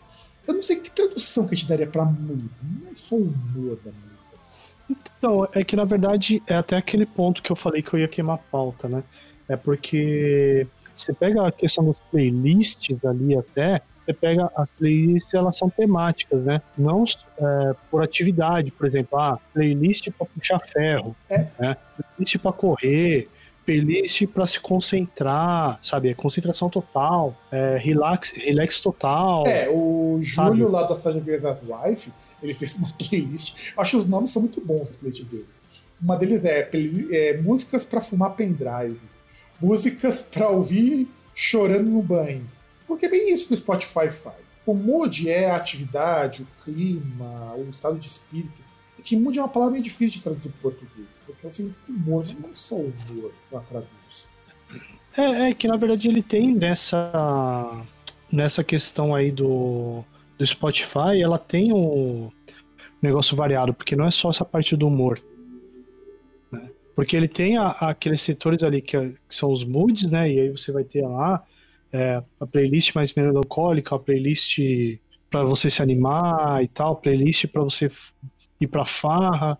E você tem a das atividades também, né? É, mas é, é. Então, isso é uma previsão de que vai predominar do que o gênero. O gênero não vai importar tanto mais.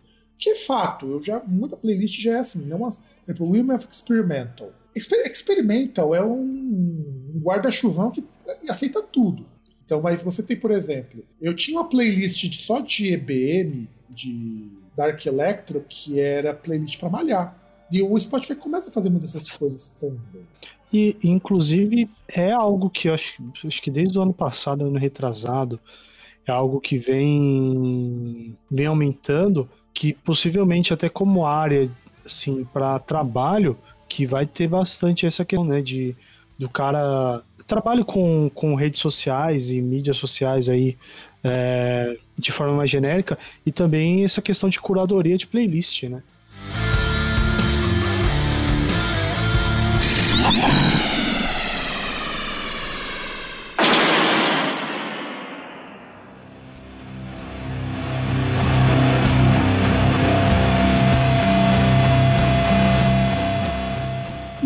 Então, eu acho que é legal a gente pegar a nossa bolinha de cristal agora e o que a gente prevê para esse ano. A gente faz previsões, muitas vezes nós erramos, mas muitas vezes acertamos. Na verdade, no ano, no ano passado erramos bastante, porque a gente não contava com a pandemia. Mas é engraçado que ano passado a pandemia era uma coisa muito regional, nem tinha chegado na Itália direito, e hoje nós estamos tomando conta. Eu começo com a primeira previsão, que é. Já foi dito em momentos que vai aumentar live pra caralho. Porque aí vou falar uma coisa mais Brasil. Você ouvinte que não é gordo pra caralho, não tem nenhum problema sério de saúde, não tem 60 anos, não é rico, ou trabalha na linha de frente do Covid, você só vai ter vacina no que vem. É a realidade. Você ser bem realista. E assim, a tendência é, enquanto a vacina está atrasando, a gente aqui na gravação aqui desse programa, em São Paulo, a gente está numa fase muito restritiva. Há estados que já estão nessa fase faz uma semana, pelo menos. E já teve caso do Amazonas, agora lá no Amapá. Então, assim, a tendência é que as coisas fiquem piores. Que a gente passe até ter uma terceira onda, já estão cogitando terceira onda do Covid. Porque lá fora parece Sendo estar que a primeira nem acabou ainda. Não, mas já entramos na segunda, isso já é oficial. Já na segunda. Mas na Europa já estão Então. cogitando que estamos entrar na terceira. Então o Brasil também está cogitando que vai ter uma terceira onda, porque o vírus vai mudando. E terceira onda é o que me preocupa mais se tiver mesmo, porque a gente não sabe se a vacina vai ser eficiente. E porque tem uma variante brasileira agora. É, agora Foi encontrada no em Manaus, inclusive. Pois é, a gente tem uma variante brasileira. Então a gente está assim, os problemas estão bem graves. E as medidas de isolamento social, de fechamento de casa, de limitação de público, vai ocorrer. Porque ele vai pensar, ah, mas tem o pessoal lá que, como nós falamos no Brasil, faz de Covid, que está se aglomerando, mas eles não são a maioria. É tudo playboy branco pode pagar 400 pau para encher o rabo de Red Label, que é o whisky mais vagabundo que você pode tomar e pagar caro. Tomar Red Label, Red Label é o corote dos whiskies. A bem da verdade é isso. Red Label é o corote dos whiskies. Então, o que a pessoa vai fazer? Vai aumentar a live. Eu estou acreditando nisso. Aliás, já tem muita live acontecendo. Já tem lives anunciadas para fevereiro. Com os festivais sendo cancelados, que é uma meia previsão, eu não previa que os festivais na Europa e nos Estados Unidos fossem cancelados tão cedo. Eu, na minha cabeça, eles iam esperar que já começou a vacinação no, no mês passado, em dezembro. Eles já teriam, no meio do ano, conseguido imunizar gente suficiente para poder manter o festival. Eles cancelaram só ano que vem. Japão já cancelou a Olimpíada, só vai ter em 2032, 2036, não lembro agora. Não, não, não, não cancelou. Não, cara, A Olimpíada, teoricamente, ainda tá de. Não, não, ela Não, não, não cancelou, não. Isso aí foi. Isso aí foi.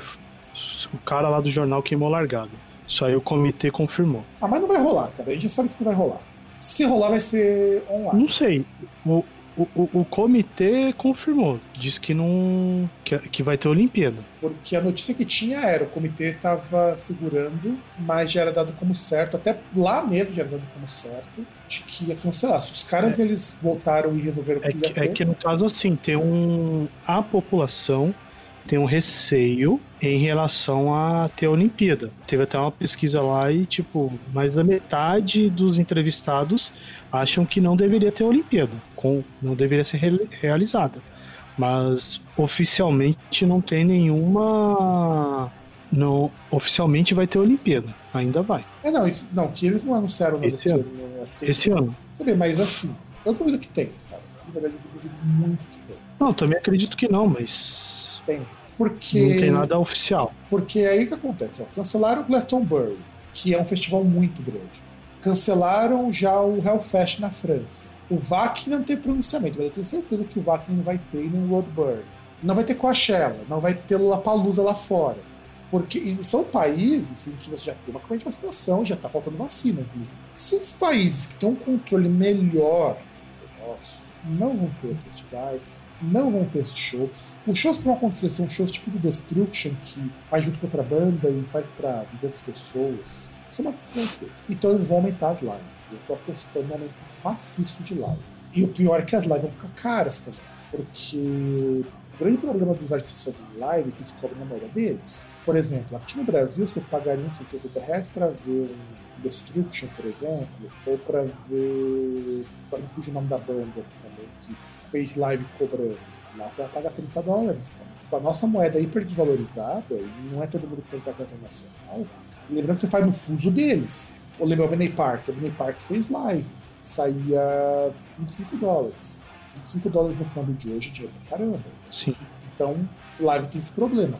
Mas eu acredito que até lá, é uma previsão minha, vai ter alguma plataforma de lives que converte em moeda local. Ou que faz mais barato, ele regionaliza o preço. Quem faz o Steam para jogos? Se você paga jogos em dólar, tá fudido. Os jogos vão ser muito caros. Então, eu acho que vai acontecer isso. Vai surgir alguma plataforma ou alguma maneira de você regionalizar os preços e eh, vai acontecer muito mais live.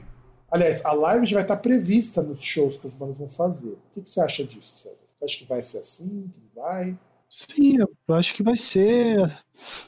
Não sei se.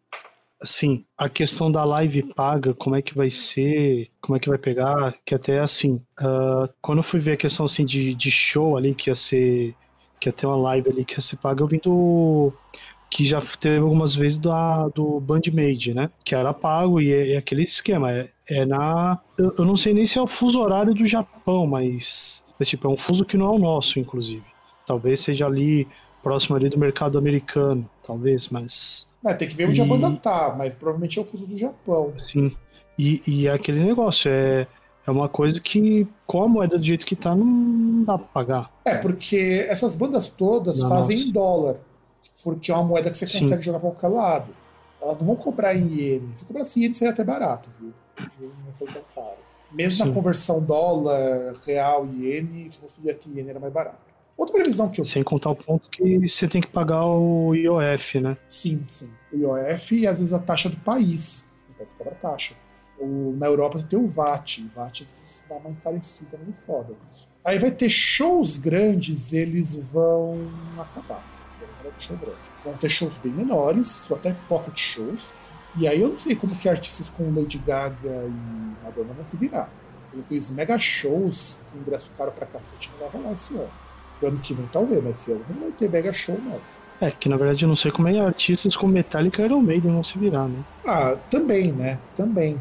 Mas o Metallica ainda já fez um protótipo de live.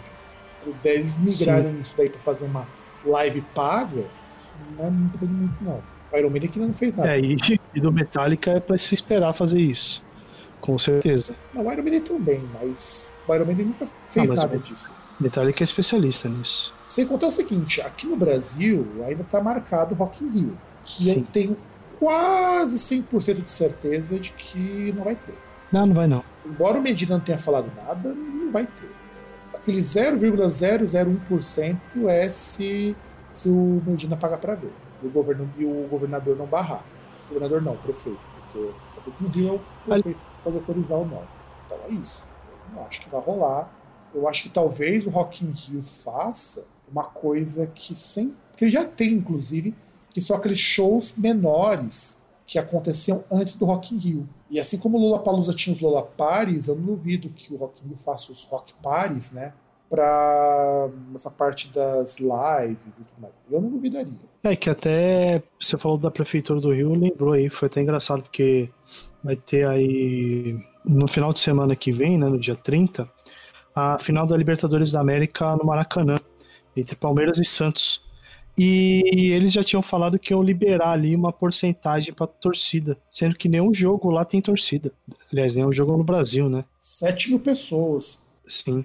Que obviamente era só para ir os pela saco lá, o, o saco de bosta lá também. É, também. já que o cara viu o treino, né? Lá no Rio de Janeiro. Não, ele, pior, ele viu o treino do Flamengo, sendo que o Flamengo jogou e ganhou do Palmeiras. Sendo que ele, teoricamente, é um torcedor do Palmeiras. Pois Filho é. de uma puta viado campineiro do caralho. Pois é, né? fa- Fazer o quê? Vocês não têm, vocês não têm marca só de ter um jogador merdeiro, tem um torcedor merdeiro master. Ah, tem jogador também. E. É, mas se bem que ainda assim eu sou uma das pessoas que não sou a favor do impeachment também. Apesar dos pesares. Mas Eu acho que o o brasileiro tem que aprender se fodendo. Não, e eu acho o seguinte, por mais que eu seja a favor do impeachment, eu sou a favor enquanto ferramenta para dar uma baixada de bola na, no tipo de propaganda extremo-direitista dele. Por outro lado, eu sei que ele caindo vai subir um outro cara que vai aprovar todas as coisas que, que, que ele não conseguiu aprovar. Por quê? Porque o cara sabe Ah, vai ser o Mourão. que o cara ele Vai é ser o mais, Mourão, que é a mesma merda. porque ele é mais alfabetizado e ele não sai brigando com todo mundo. Isso, vai rolar. Sim. Então, enquanto ele tá lá, as pessoas ainda se opõem.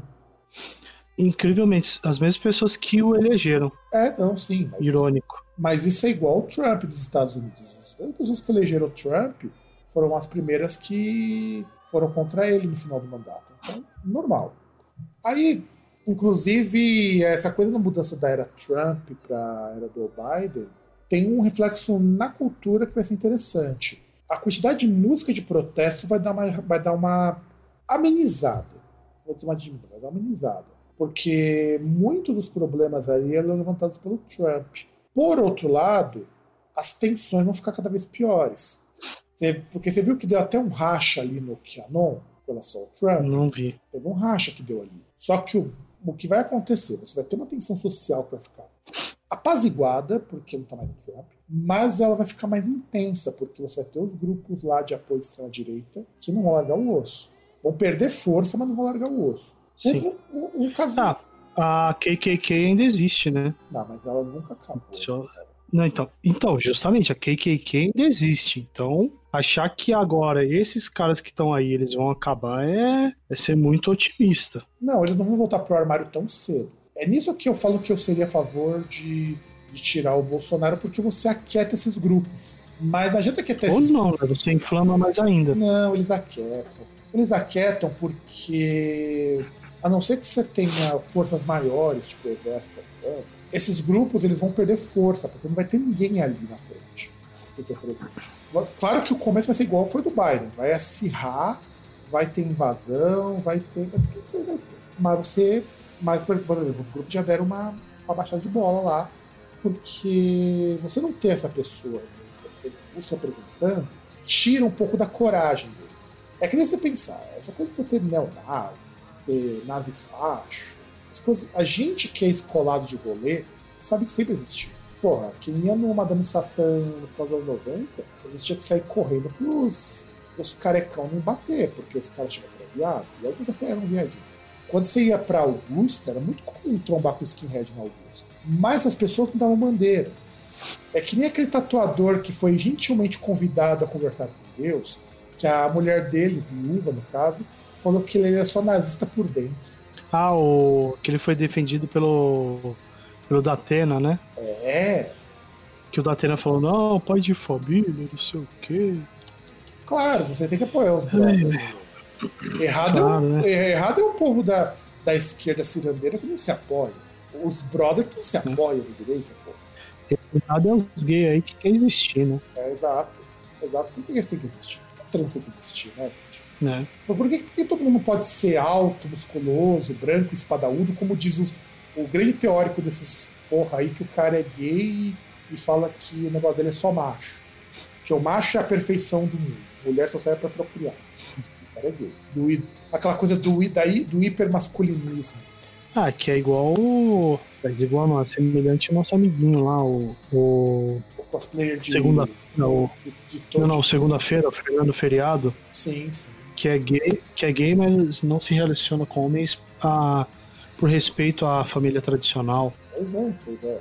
Esse tipo de coisa. Então é né, isso. tá? Até parece que em categoria não é categoria por, por um motivo. É, verdade. E é isso, e não, e é isso que eu falo para que vai dar uma diminuída nos Estados Unidos.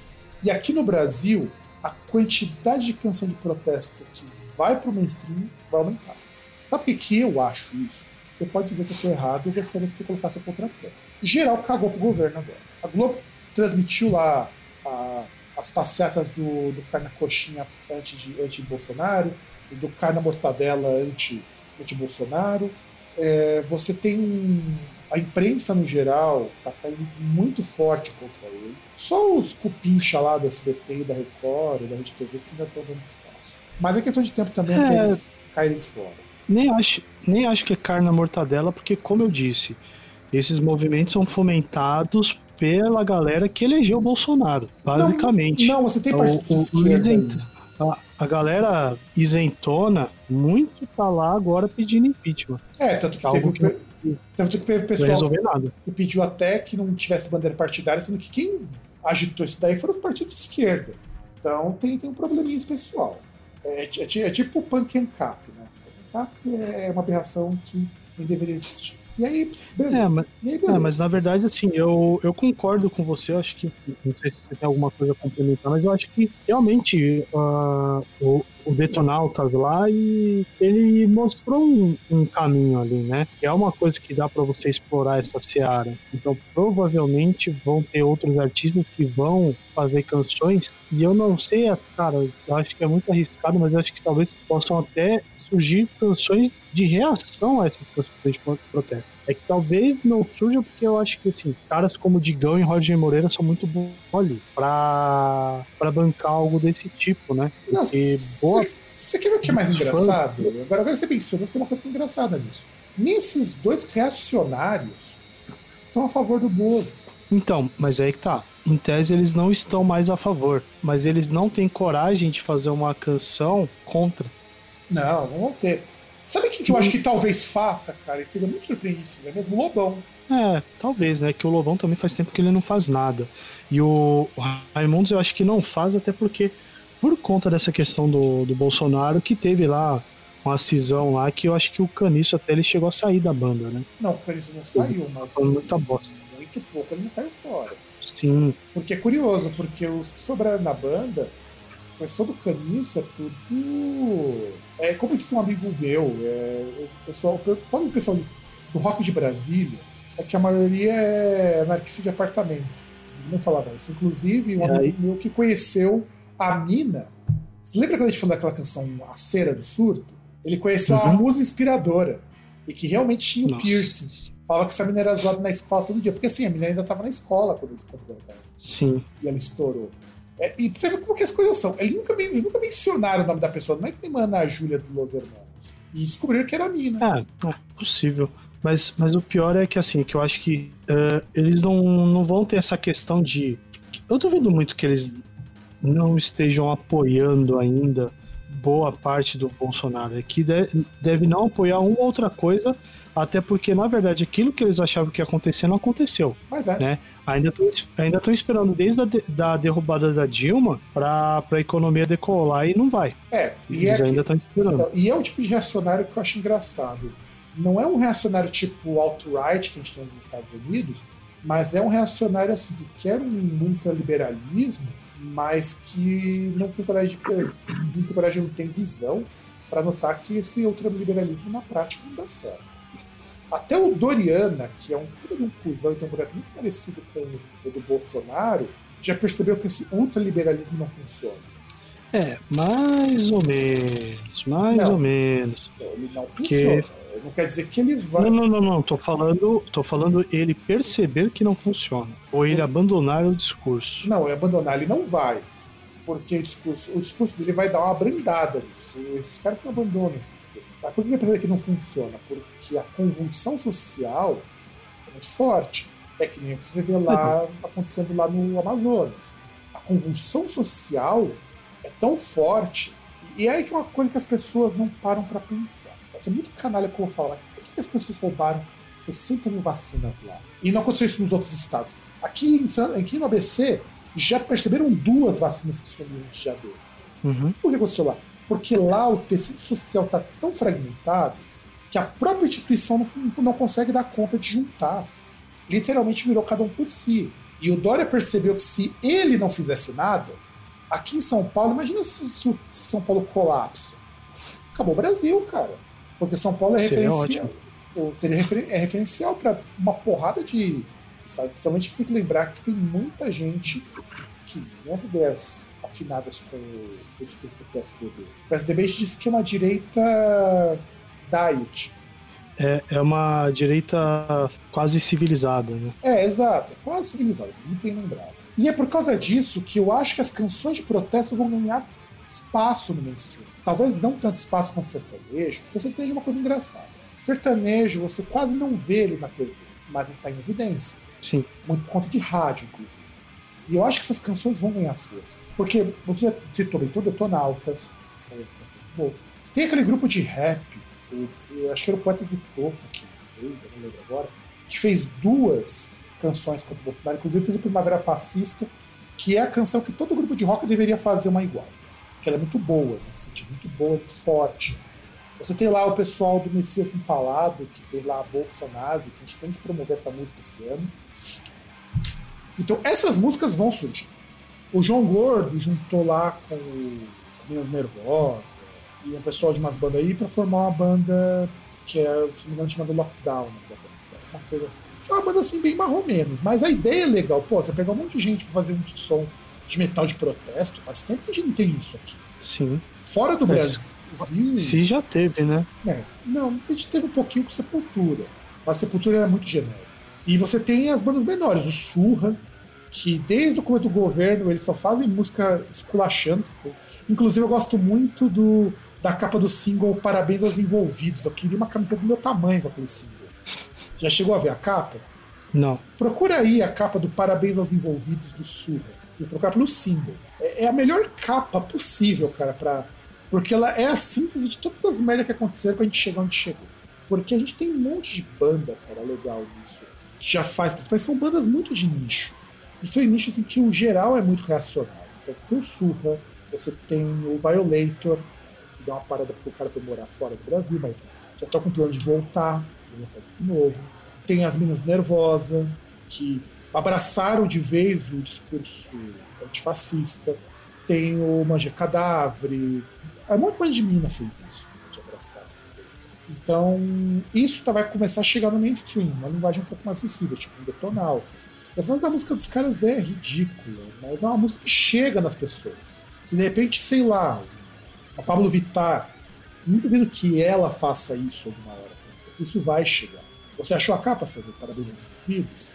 Hum, deixa eu ver aqui, que eu tava jogando uma partida de sinuca. Aqui. Parabéns aos envolvidos. Canção. Não, você disse parabéns aos envolvidos surra. Sim, sim, é isso. É esse mesmo. Tem aqui que é um pato. Não, e é muito bom esse desenho, cara. Esse desenho é muito bom. Porque ele é a síntese exatamente do que aconteceu com a gente aqui, cara. Parabéns aos envolvidos. E eu acho a frase muito foda, pra, porque é a síntese, parabéns, porque, que, porque assim, por mais que saiba de que aconteceu burguesa, que é apagado todo, nem chega lá sem ajuda. Tudo bem, você não vai uhum. mudar a sociedade votando. Eu acho que a gente tem que se convencer que a gente vai mudar por outros meios. Mas a gente pode tornar a sociedade é, mais tolerável. Você vai sempre pelo menos pior, né? Ou mais tolerável. Que é sempre aquela. Não, não, é o menos pior. O menos pior. Você vai sempre por aquele ali que. Tá, beleza. Você vai sempre por aquela pessoa que, tipo, pô, a pessoa que tem postura para ser presidente, por mais que não, não seja ali o ideal, não seja alguém que vai fazer uma coisa que preste e tal. Ou vai Você não vai colocar. Tudo. Mas tem que ser alguém que seja pelo menos civilizado. É, é, aquele negócio. Você vai pegar uma escola ali tem um problema de piolho, tá ligado? Você não vai pegar o, como diretor o cara que vai mandar botar fogo na escola para matar todo, todas as crianças e com isso vai matar todos os piolhos. É assim que você resolve. Não, exato, exato. E aí, entra também numa outra questão junto com esse parte da discussão de protesto. A gente vai ter um nicho de mercado de música voltado só para negro, voltado só para LGBT, voltado só para mulheres e artistas também negros, LGBT, mulheres, que vão aparecer com mais frequência em bandas. Ou bandas com esses artistas vão aparecer com mais frequência. Por que eu acho isso? Porque há já pequenos projetos como a União das Mulheres do Underground, o Preto no Metal, o Metal Manas, que são veículos para divulgar bandas com essas pessoas. E é muito, está muito frequente hoje você ter bandas queer, bandas femininas. Sai um pouco daquela coisa de que de repente a música para gay tem que ser feita por uma mulher hétero. Não que esteja errado, Até porque existe, por parte da comunidade gay masculina, uma identificação com mulheres. E o que, que, você acha? O que, você acha que vai rolar nessa cena? Vai surgir isso mesmo? Você acha que não? Cara, na verdade é uma questão que já tinha, né? Porque você tinha igual aquela questão do Lineker e os Marshmallows e outras coisas, né? E outros artistas que eram. Não, os caramelos, própria... cara, os caramelos. Infelizmente eu não sei, mas eu, eu, eu, lembro da ideia, mas eu não lembro exatamente. Por exemplo, a própria Pablo Vittar e coisa do tipo, né? Você vai ter. Você já tem artistas que têm esses nichos e tal.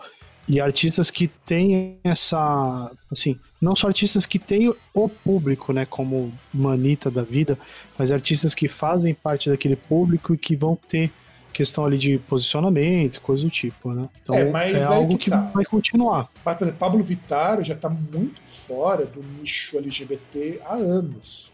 O que eu falo é você começar a ter de fato artistas para essas pessoas. Ah, então, é, é que aí uh, Pablo Vittar entra naquela questão do mainstream que é a pasteurização, né? Porque o cara ele vai chegando no mainstream, ele tem que se encaixar numa caixinha. Então, algumas coisas ali vão sendo mudadas para que cada vez esteja mais próximo de estar tá naquela caixinha. Aquele vai sendo, entre aspas, lapidado, né?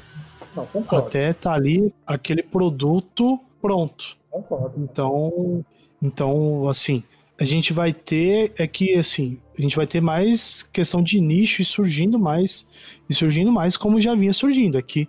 O talvez era uma coisa que não tinha tanto, não teria tanta tanta exposição quanto vai ter agora, né?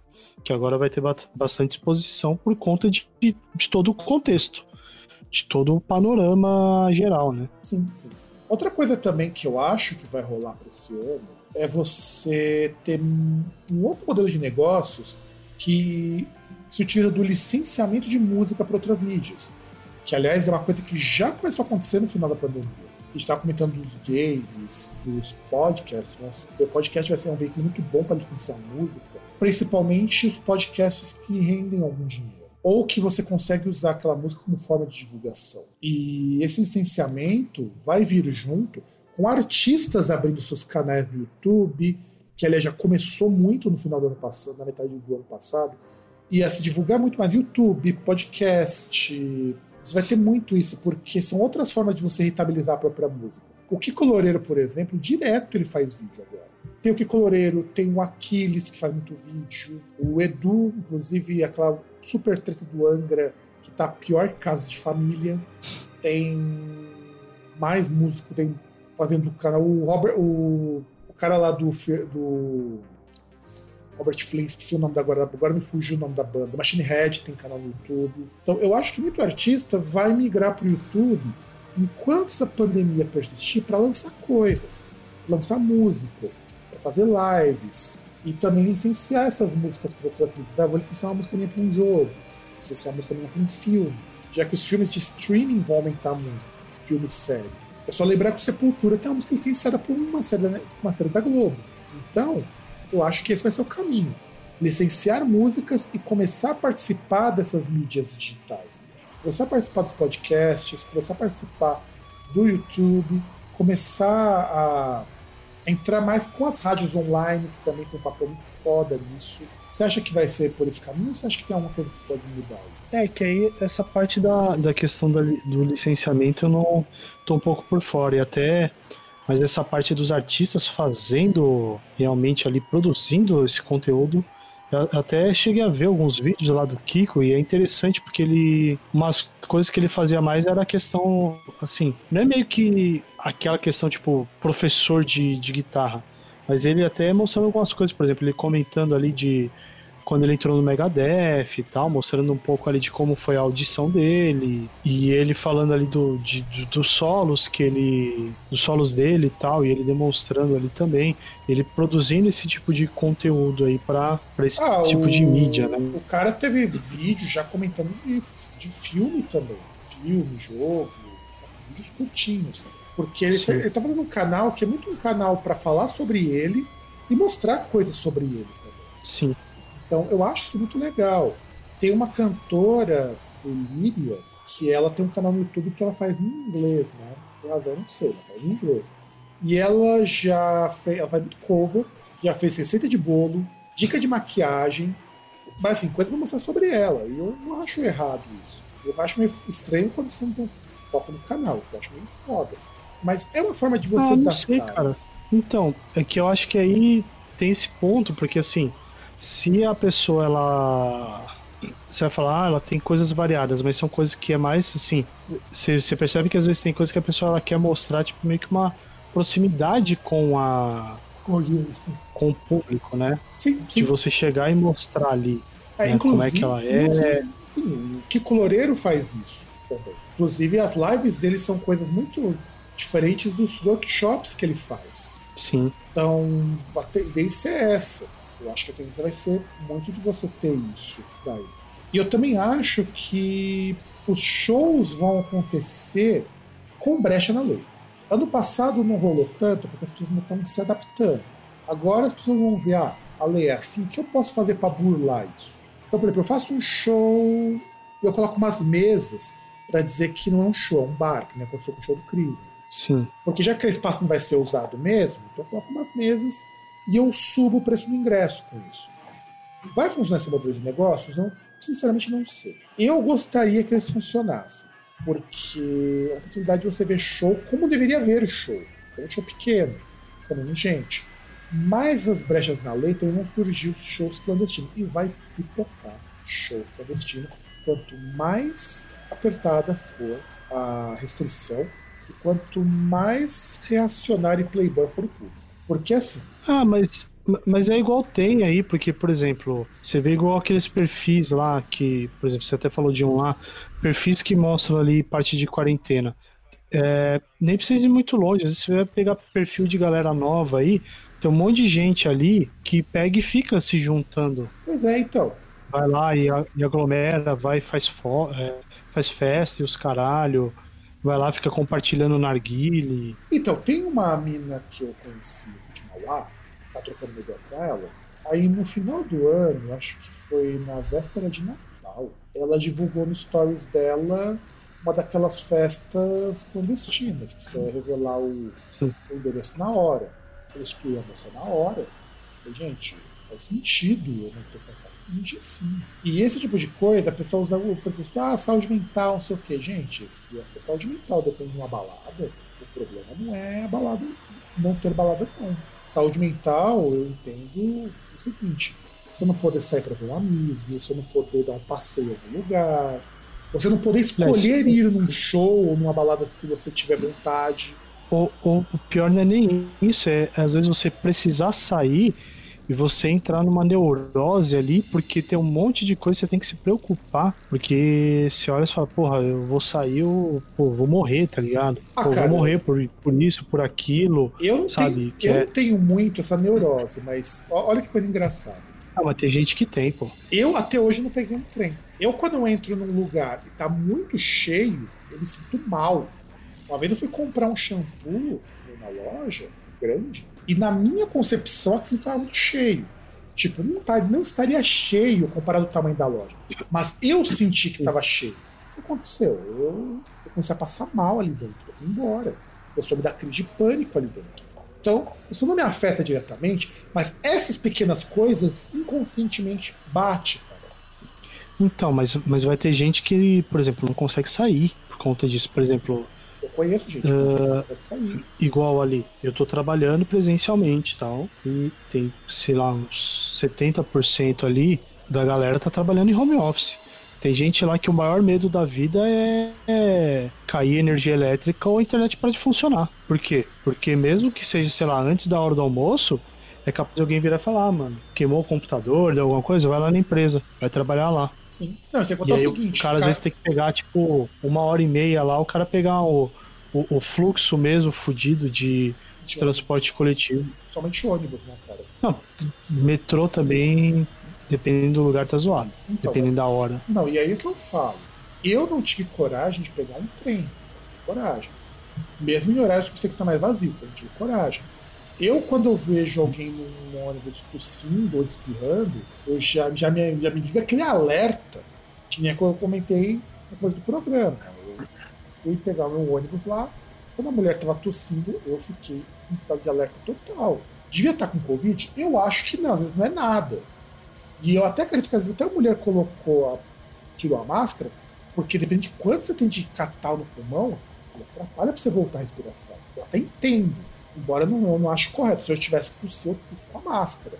Ela tava tossindo num nível assim que parecia que o pulmão dela tava cheiaço de, de, líquido. Então o negócio tava foda. E eu já fico receio. Coisa que até uns um tempo atrás eu não ligava. E olha que eu tô aqui numa boa. Eu, eu trabalho de casa, eu só saio para comprar cerveja e comida. Então eu criei uma neurose assim muito forte que ela não me atinge diretamente. Eu não tenho medo de sair, mas eu sei que em determinadas situações aquilo ativa do nada. Eu já, como eu falei, eu já, eu já duas vezes estive nesse mesmo lugar, estava cheio, eu vi a fila grande, que é grande pro padrão que eu acho que é grande. Não tão grande assim, tinha acho que umas cinco pessoas, mas era grande. Considerando que todos os caixas estavam funcionando. E eu saí de lá passando mal. Deu dois, três minutos que eu saí de lá, voltei ao normal. Eu entrei no mercado fechado, eu entro inclusive mercado pequeno, numa boa. Mas ver que tá muito cheio, eu, eu me dá crise de pânico. E eu sei que, quando eu ansiedade, por causa da ansiedade, eu já tive ansiedade no ano passado, no meio da rua, antes, antes da pandemia. E eu sei que é legal. Eu entendo o que você está falando, faz todo sentido. Eu não tenho essas neuroses diretamente, mas esses pequenos gatilhos emocionais aparecem do nada e eu não consigo controlar. O mal-estar. O mal-estar não é normal. Então, é, é, que tem gente que tem já para sair, por exemplo. Para você deu quando você saiu e você tá lá. Tem gente que na hora de sair já, já dá aquele gatilho, já, já começa a, a pensar no pior, já começa a ficar preocupado gente que tá no, no grupo de risco e tal. Não, eu confesso que no começo eu me senti um pouco assim também, nos primeiros 15 dias. Porque eu literalmente só saía para ir no mercado. Principalmente você vê que a pessoa quando ela tem que é, ela precisa ela tem mais passos para poder chegar para o trabalho por exemplo ela precisa fazer duas integrações por exemplo igual tem tem uma colega lá que mora em Guarulhos, ou seja, ela tem que pegar o ônibus, pega o metrô, muda de linha de metrô para depois já pegar um pedaço a pé. Aí você pensa ali, é um negócio ali que dependendo de ela mora vai demorar, sei lá, uma, duas horas para ir, uma, duas horas para voltar no fluxo. Como é que fica a, a, cabeça da pessoa assim, né? Não, eu, eu com certeza ia até pirado se tivesse que fazer isso. Eu tô tentando fazer o máximo possível para não precisar ir para a escola porque eu tô temendo isso, porque o meu horário de saída é o horário de pico. Tá certo que se eu fizer o caminho mais rápido, eu não pego o ônibus lotado. Mas eu não sei que é que eu chegar na minha casa. Porque o ônibus é constante. Então tem isso. E aí, vamos pegar os, as três últimas coisas que eu coloquei aqui. É, o fim do modelo de negócio de show ser principal fonte de renda. Isso vai acabar. Não adianta, o artista vai ter que procurar alguma outra maneira de capitalizar aí. Porque enquanto você não puder fazer show, ou as pessoas também ficarem com medo de ir em show, não vai rolar. E os preços vão estar muito altos para compensar. Então eu fico pensando assim, um público de heavy metal consegue pagar uns 200 conto no ingresso. Mas e se esse ingresso dobrar de preço? Que você tá fazendo, gente? Será que eu vou conseguir todas essas cadeiras pagando 400 pau, pagando 350, pagando 300, que seja? As coisas subiram de preço pra caramba. A gente não vai ter nenhum show internacional aqui no Brasil esse ano, eu tenho certeza. Não vai rolar. É, e fica complicado também porque já tinha aquela tendência anteriormente das gravadoras de comer boa parte do, da renda das bandas com merchandising, né? É, o merchandising e show. As gravadoras, como elas, como, elas, como, são elas que produzem o, a, o merchandising e elas que agenciam shows, Principalmente a Nuclear Blast, eu sei que faz é. isso. Elas começaram a fazer isso, né? Sim, porque antes eram, eram empresas separadas que faziam isso. De repente, come, de repente, as gravadoras começaram ou a elas agenciarem, ou elas contratarem empresas para agenciar. Já consome uma boa grana dos shows. Então, isso já é previsto em contrato. Tipo, é uma boa, porque você não precisa se preocupar com nada, você vai ter show. Ah, não sei, cara. Não sei se é uma boa, porque é, é uma coisa lá que as bandas tinham limpo, e aí agora a gravadora já, já meteu a mão por conta de não, não ter o mesmo resultado em venda de, de disco. Não, e sem contar o seguinte: Sabe? como eu falei que o modelo de show vai ter que acabar, provavelmente vão apelar para o streaming. Eu acho que o futuro para essas bandas foi o streaming, e é aí que entra um problema. Muito provavelmente vai entrar a gravadora. Só que as bandas elas têm mais autonomia para fazer streaming, porque realmente banda na Europa, nos Estados Unidos, os caras têm estúdio em casa. Eles conseguem alugar um estúdio e fazer a transmissão. A Kerrang, por exemplo, fez a transmissão de um show do Svalbard e foi um show, e foi show, show mesmo. Tinha uma plateiazinha lá no estúdio, mas era show com cara de show. E um baita show, com uma puta qualidade. Isso foi feito por uma revista. Eu acho que mais bandas vão apelar para esse modelo. Se vai ser modelo gratuito, se vai ser pago, não sei. Eu acho que vai ser pago, porque a não ser que você tenha algum veículo que possa pagar os seus custos, porque mesmo que você não cobre cachê, tem custos, cara, para você poder tocar. Tem custos. As pessoas pensam que o, artista, às vezes, que cobra 600 conto para tocar, o cara tá fazendo a margem mínima que ele consegue para poder manter as coisas funcionando. 600 conto para um show é pouco, gente. Você vai deixar que ah, eu vou contratar artista, o cara tá cobrando muito, cobrando mil reais. Gente, se for uma banda de quatro pessoas, com o transporte dos equipamentos, mesmo que transporte na própria van, tem gasto, cara. Tem seguro nos, nos instrumentos musicais para cada um rol. Esses são custos que você não foge. Então, a gravadora cobrando em cima da banda, essas coisas acabam também ficando para a banda pagar. E aí eu acho que o show online de streaming, ele é interessante, já tem até algumas plataformas que podem fazer isso. O próprio YouTube você consegue fazer show pago. É que as pessoas não usam com frequência, mas dá para fazer isso. Dá, não é, de, não é muito difícil não. Então, você passa a ter esse modelo, esse modelo de show, show, como as pessoas vai acabar. Este ano não rola. Ainda mais nos grandes festivais. Se os grandes festivais, uma quantia razoável de renda das bandas vai deixar de existir. Porque muita banda ganhava dinheiro grande com os festivais. Então esse modelo online vai, vai persistir. No Brasil, a gente vai ter shows, aliás, muito mais show de banda nacional. Por questão de grana, o dólar tá caro, as bandas muitas não vão nem se arriscar vir pra cá. Vai ter país não, que tem vai. como. Não tem. Tem nem como, porque, pô, se dependendo do, do país ali, pô, pô, uma banda da Inglaterra, ela sai da Inglaterra, ela vai voltar pra. vem pra cá, vai voltar pra Inglaterra, eles não vão poder entrar. Ou vão ter que fazer Tipo, exame. Não, não pode entrar, tá proibido. Não, o Brasil não pode. Mas essas proibições, Itália também. essas proibições elas vão cair com o tempo. Sim, Mas- vão cair. Mas vai ser tipo Estados Unidos. Você pode viajar para os Estados Unidos, desde que você passe no teste de Covid. E esse teste você vai pagar. Mas quando você está querendo viajar, não é questão de saúde. Então você vai pagar o teste. Aí você imagina para uma banda ter que pagar esse teste. Se der negativo, melhor, você embarca. Se der, se der positivo, o que você vai fazer? Se fodeu. Der positivo em um. Então, vir para o Brasil vai ficar bem inviável, pelo menos até o pessoal começar a produzir vacina. O que já estou estimando que é só para o segundo semestre. O que já tá meio difícil porque. Né, os caras são incompetentes, né? E provavelmente a China vai. Pode ser que bata o pé pra pedir a cabeça de alguém lá pra poder liberar o- os insumos, né? Igual a Índia já tava começando a fazer. Exato. E aí a gente vai ter lançamento de singles, vai persistir, né, na minha, porque se as pessoas não estão conseguindo ter dinheiro para produzir, principalmente bandas pequenas, aposta em single é uma boa. Se bem que muita banda tem muito material já gravado para lançar também. Então, porque a pandemia pegou. É só a gente pegar o mês de novembro. Mês de novembro do ano passado, teve muito CD que foi lançado em novembro. Porque foram segurar, porque você tem uma data de lançamento, você tem uma, uma ideia de quando esse disco vai ser lançado. A pandemia atrasou tudo. Então, quando chegou o final de ano, falaram, não vamos deixar para o ano que vem, vamos lançar com a qualidade agora. Então, o finalzinho de outubro e o mês de novembro inteiro teve muito lançamento. Muito, muito, muito lançamento para ter vindo antes. E a gente já começa com muito lançamento também esse ano. A gente não vai comentar porque o tempo do programa está estouradaço, mas só de álbum que está sendo esperado, a gente tem o Épica, tem o Rob Zombie, tem o Evanescence, tem o Alice Cooper que vai lançar mês que vem, tem o Dee Snyder que já está em finalização do disco dele, tem o Creator, tem o Megadeth que era para ser do ano passado, mas saiu por causa do câncer do Mustaine, depois por conta da pandemia. O Offspring vai lançar disco novo, o Slipknot vai lançar disco novo. Então, quer dizer, lançamento de banda grande, banda consagrada, não vai faltar. Ia ter lançamento do Bottom After Midnight, não sei o que vai rolar. Vai ter o Queen of the Stone Age, vai ter o Red Hot Chili Peppers lançando disco. Então, quer dizer, disco não vai faltar. Sem contar os que vão aparecer de rabeira no, no meio do caminho. aí. Então, quando a gente está falando de, discos e tudo mais, a gente vai ter disco pra caralho, só que ao mesmo tempo a gente vai ter a prevalecência de muito single. O Moonspell mesmo são três singles já.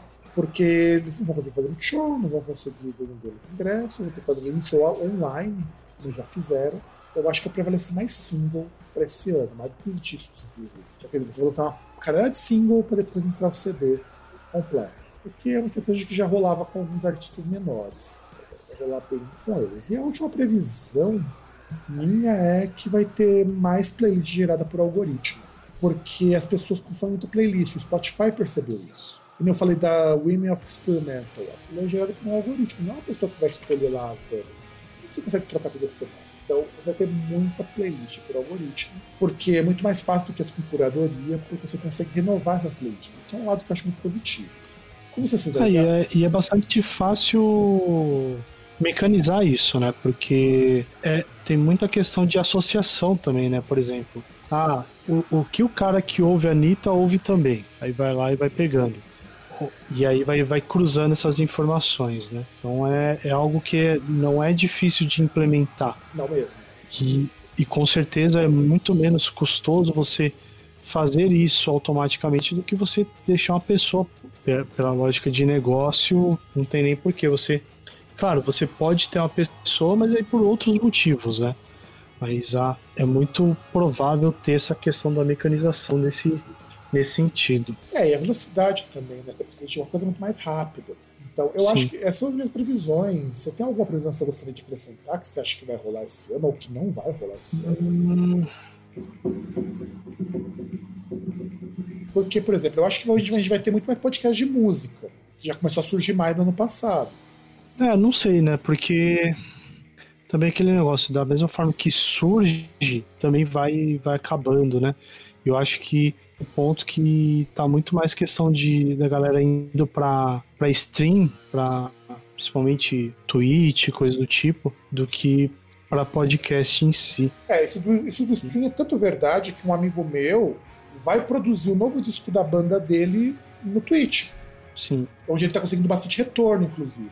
Toda segunda-feira, às oito e meia da noite, lá o Júlio Vitor, ele produz uma faixa do novo do Sasha Grey's Wife. Segunda ou terça-feira, algum dia assim. Se eu lembrar, eu vou colocar o endereço do cara aqui pra ajudar com a divulgação. E é assim. Aliás, performances do Twitch, bem lembrado, tá rolando muita performance de música no Twitch. É, porque aí você, cara, você tem um, um custo ali muito menor do que você fazer uma live. E que é mais ou menos o, o, o tipo de coisa que o Metallica tava fazendo, que a, a, a, estrutura é quase a mesma, só não é no Twitch. E o Twitch. Tipo, você eu, vai lá no canal. Ele, com, ele tem ferramentas tá para você filtrar a audiência que são melhores. A interação Sim. do Twitch é melhor que a do Facebook. YouTube. É que o YouTube, cara, você não tem como competir com o YouTube em termos de acesso. Mas a qualidade da imagem no stream deles é melhor. Eles têm ferramentas melhores para vídeo. Porque era para ser uma plataforma só para stream de videogame. Porque o YouTube barra Sim. muita coisa, né? Tem problema de copyright. A única coisa que dá problema de copyright lá no Twitch é direito autoral de música. Mas eles não pegam. Sim. É, o que pega mais lá é, é parte de discurso mesmo. O cara começa a falar bosta, eles bloqueiam. Ou se aparecer uma parte que... do corpo nua. Olha que ainda depende nesse no, ponto, Não, no, no desfrontal os caras estão pegando pesado. Você mostrar a barriga, eles te bloqueiam. É, é que aí as pessoas tentam. Não sei se dá pra pessoa fazer um bagulho privado lá, mas tipo, que aí a galera abusa lá, tipo, decote, essas coisas. Não, sem contar os acidentais, ir. né? A mina que Sim. que mostrou lá os seios e foi acidental, completamente acidental. Que também acontece. Acontece, né? Tava usando uma roupa mais Ou larga. outra lá que deixou, que deixou a câmera ligada, né? Esqueceu. Acontece, porque ligar e desligar a câmera não é uma coisa automática, não é uma coisa prática para ligar e desligar. Você esquece mesmo. É, que, não sei, acho que ela fechou a janela ali e, tipo, achou que não tava transmitindo. É, exato. Só quando... Aí foi ver um pornozão lá. Ah, não, sem contar que é o seguinte, você tem o OBS, né? E Sim. não adianta você fechar a janela e não fechar o OBS. O OBS não fecha quando você clica no X, ele minimiza. Então quer dizer, se não desligar a câmera ou não fechar ele, não continua. Então é isso. Nossa, OBS. OBS é outra desgraça também. O cara compra uma máquina com 4 GB e quer rodar essa porra. Deveria rodar, o OBS nem é tão pesado. Não, não, não, mas aí é que tá.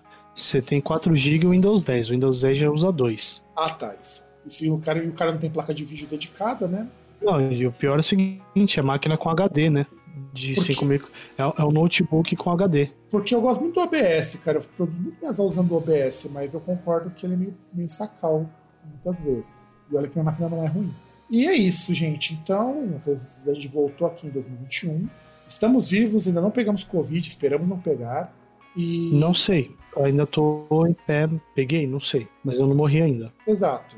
Morreu, mas passa bem, né? Não, também não. Porque não pegamos Covid ainda por enquanto.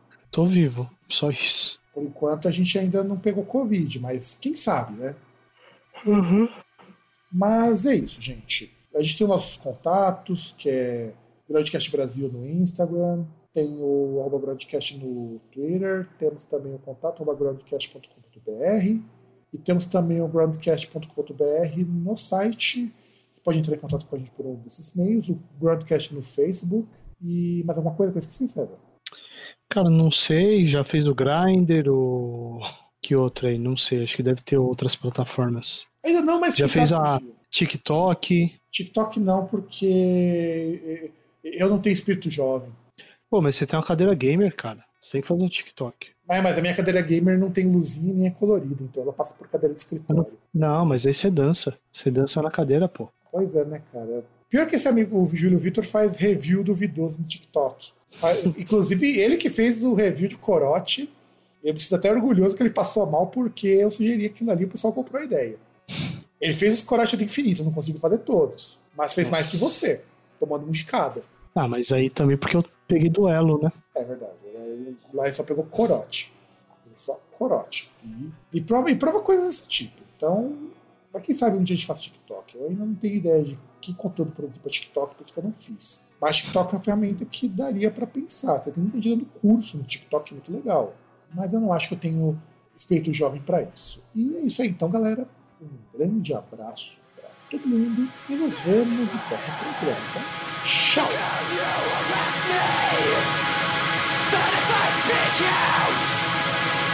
tchau!